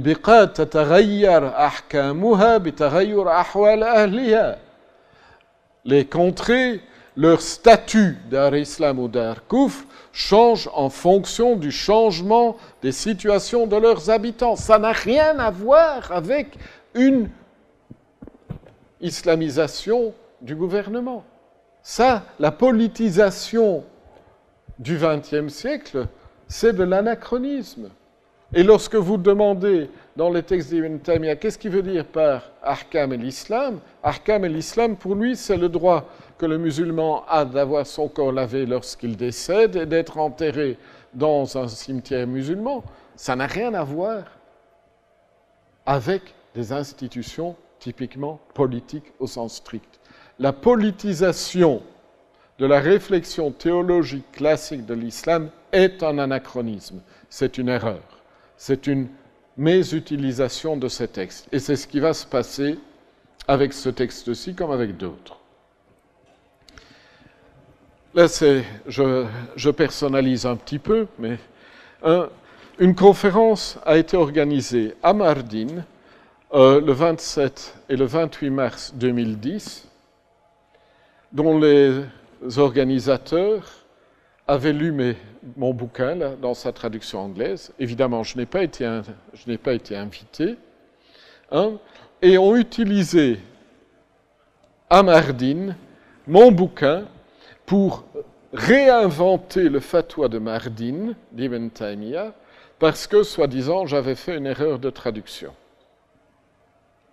Ce n'était pas une erreur de traduction, la traduction était correcte, c'était une erreur d'édition du texte que j'avais utilisé. Et le fatwa de Mardin pour les organisateurs de cette conférence, dans laquelle vous retrouvez des gens comme le cher Ben Baya, le cher Mustafa Seric et toute une série d'autres chers d'obédience très souvent euh, néo-traditionnalistes ou acharites ou soufis. donc, tous ces braves gens ont considéré que le fatwa de Mardin d'Ibn Taymiyyah était en fait un appel aux hostilités, était un des fatwas fondateurs de l'islamisme terroriste du XXe siècle, et blablabla. C'était totalement absurde. Et ils ont donc voulu changer la fatwa pour en faire un, appel inconditionnel à la paix universelle. Je n'entre pas dans les détails, ce fut totalement absurde. Mais ça allait jusqu'à dire, par exemple, hein, euh, vous avez eu hein, le cheikh euh, bin Bayya allant dire sur El Jazeera dans un interview بالتأكيد هناك بعض الشباب في أوروبا c'est vous بعض الشباب في أوروبا قاموا بعملية قتل واعتمدوا على ترجمة بالإنجليزية للمكاتب يحيى ميشو وهو رجل بلجيكي مسلم وهو كان ما كان يقصد شيئا الحمد لله وترجم ما بين يديه Donc, le cheikh bin Baya va aller dire sur Al Jazeera que de fait, certains jeunes en Europe ont entrepris des, ont entrepris des opérations de qatl, hein, de tuerie, en s'appuyant sur la traduction en anglais euh, euh, euh, de l'écrivain Yahya Michaud, qui est un, homme belge musulman, qui ne voulait rien dire de cela, mais qui avait traduit ce qu'il avait comme texte devant lui. Ça, ça suffisait pour m'envoyer à Guantanamo. J'ai pas apprécié. Aller organiser une conférence basée sur mon bouquin, ne pas m'inviter, aller dire en plus que des jeunes comme vous ont fait des opérations terroristes en Europe basées sur mon bouquin, j'apprécie pas évidemment. Et donc, quelle était la base de tout Ceci, c'est la fin du fatwa d'Ibn Taymiyyah. Bal qism salis. Est un Mardin a un troisième type de statut, al-muslim fiha dans lequel on traitera le musulman sur la base de ce qu'il mérite, wa al-khariju et dans laquelle on, celui qui sort de la voie de l'islam sera combattu comme il le mérite. Ça, c'est le texte arabe que j'avais devant moi, que j'ai traduit. Mais bien entendu, yu'amal et yuqatal, c'est très proche. Et de fait, dans les manuscrits les plus anciens, mais la faute remonte à l'éditeur saoudien, pas au traducteur belge, un, la faute euh, du, euh, de l'éditeur saoudien et qu'il aurait dû avoir ici, et dans laquelle celui qui sort de la voie de l'islam sera traité comme il le mérite, non pas sera combattu comme il le mérite, mais comme le texte arabe que j'ai traduit avait sera combattu, hein, ces braves machères qui se sont réunis à Mardin en ont fait un appel au euh, combat des koufars, alors que moi, j'avais dit à la fin de l'introduction, en aucun cas cette fatwa peut être considérée comme un feu vert à des hostilités. Donc ils n'avaient même pas lu l'introduction. D'autre part, ils ont totalement mésinterprété le kharij an shariat et l'islam en disant c'est les kuffars. Mais non, le kharij an shariat et l'islam, c'est le mongol qui sort, qui sort de la voie de l'islam en n'en appliquant pas toutes les prescriptions, etc. si ça vous amuse, vous pouvez lire ma réponse un que j'ai publié euh, dans cet article, euh, le nouveau euh, le nouveau fatwa de Mardin d'Ibn Taymiyyah, est-ce que l'islam modifié génétiquement est cancérigène? Donc, ça, où j'ai tapé tant que j'ai pu sur le Cher bin Bayya, sur Hamza Youssef, etc. J'ai réglé mes comptes. je crois que maintenant nous sommes à égalité. Bon. Ceci étant, ce qui est important, et je termine par là, le plus important, c'est dans cette question d'Elia, c'est quel est le meilleur pays? Quel est le meilleur pays où vivre son islam? Et là, hein, je vous réfère au dernier texte d'Ibn Taymiyyah que j'ai mis sur Internet, qui est la Syrie. Vous pouvez le trouver, il est tout récent. La Syrie. Texte tout à fait adéquat pour la situation dans laquelle nous vivons. La question qui est posée à Ibn Taymiyyah est que disent les maîtres, les docteurs, les imams de la religion? Vaut-il mieux séjourner en Syrie qu'en d'autres contrées? Y a-t-il ou non à ce sujet un texte dans le Coran? Répondez-nous, récompensez que vous serez. Ibn Taymiyyah hein, euh, répond en fait que il n'y a pas de pays en soi où il vaudrait mieux vivre son islam. Tout pays dans lequel on peut être le plus musulman est le meilleur pays dans lequel vivre son islam. que ce soit la Syrie ou ailleurs. Et, explique-t-il, de nouveau c'est magnifique, hein, il est évident, il est devenu manifeste que beaucoup de ceux qui vivent en extrême Occident valent mieux que la plupart de ceux qui vivent auprès des trois mosquées, Jérusalem, la Mecque et Médine. Hein,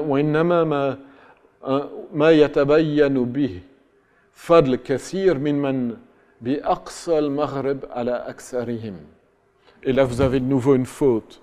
Hein, وهذه وهذه الأوقات يظهر يظهر فيها من النقص في خراب المساجد الثلاثة. C'est pas fi khirab, c'est pas dans la destruction, dans la ruine des trois mosquées, c'est fi jiran, dans les voisins de ceux qui s'établissent comme un mujawir des trois mosquées. Donc, pour Ibn Taymiyyah, il ne faut pas obligatoirement aller à Syrie, il ne faut pas obligatoirement aller à la Mecque ou à Médine ou où que ce soit. Même en extrême Occident, le Maghreb et l'Aqsa, ça peut être mieux que d'aller dans ces pays soi-disant musulmans. En effet, العبرة بفضل الإنسان في إيمانه وعمله الصالح والكلم الطيب. Donc, hein, le facteur décisif s'agissant de la noblesse, de l'éminence d'un homme, se rapportant à sa foi, à son action vertueuse et à son bon parler. Ainsi aussi au Vati, hein, il se pourrait que vous cherchiez à aller en Syrie pour conserver des biens ou votre honneur, non point pour agir vertueusement. Les actes valent par leurs intentions et pas par l'endroit où ils se déroulent. Je termine par là, ça veut dire que pour Ibn Taymiyyah, même ici, ça peut être le meilleur endroit pour beaucoup où vivre leur islam. Et quels sont ces hojages Ces pharaons. Vous vous souvenez de Joseph, Et j'ai traduit ça dans ce texte comme Joseph au service de Pharaon. Un Joseph, c'est pas uniquement hein, le prisonnier, euh, celui qui a été poursuivi par Zuleika. Non, Joseph, c'est aussi celui qui s'est mis au service de Pharaon. C'est le musulman qui s'est porté volontaire pour occuper les plus hautes responsabilités dans un État non musulman.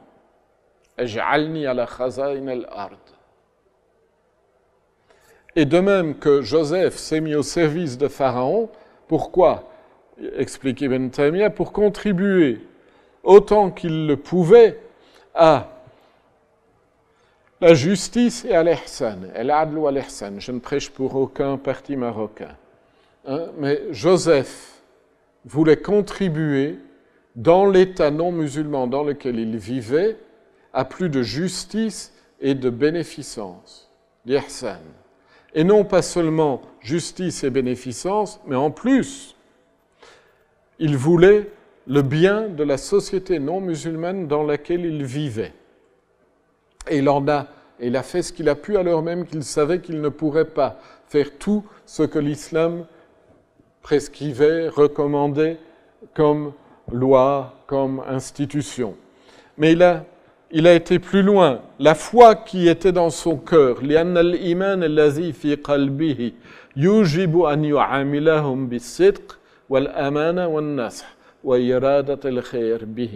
la foi qui est dans le cœur du musulman qui vit parmi les non-musulmans l'oblige à agir avec eux en sidq, honnête, euh, cette véracité, avec honnêteté, amana, dévotion et en voulant le mieux, le meilleur pour cette société non musulmane.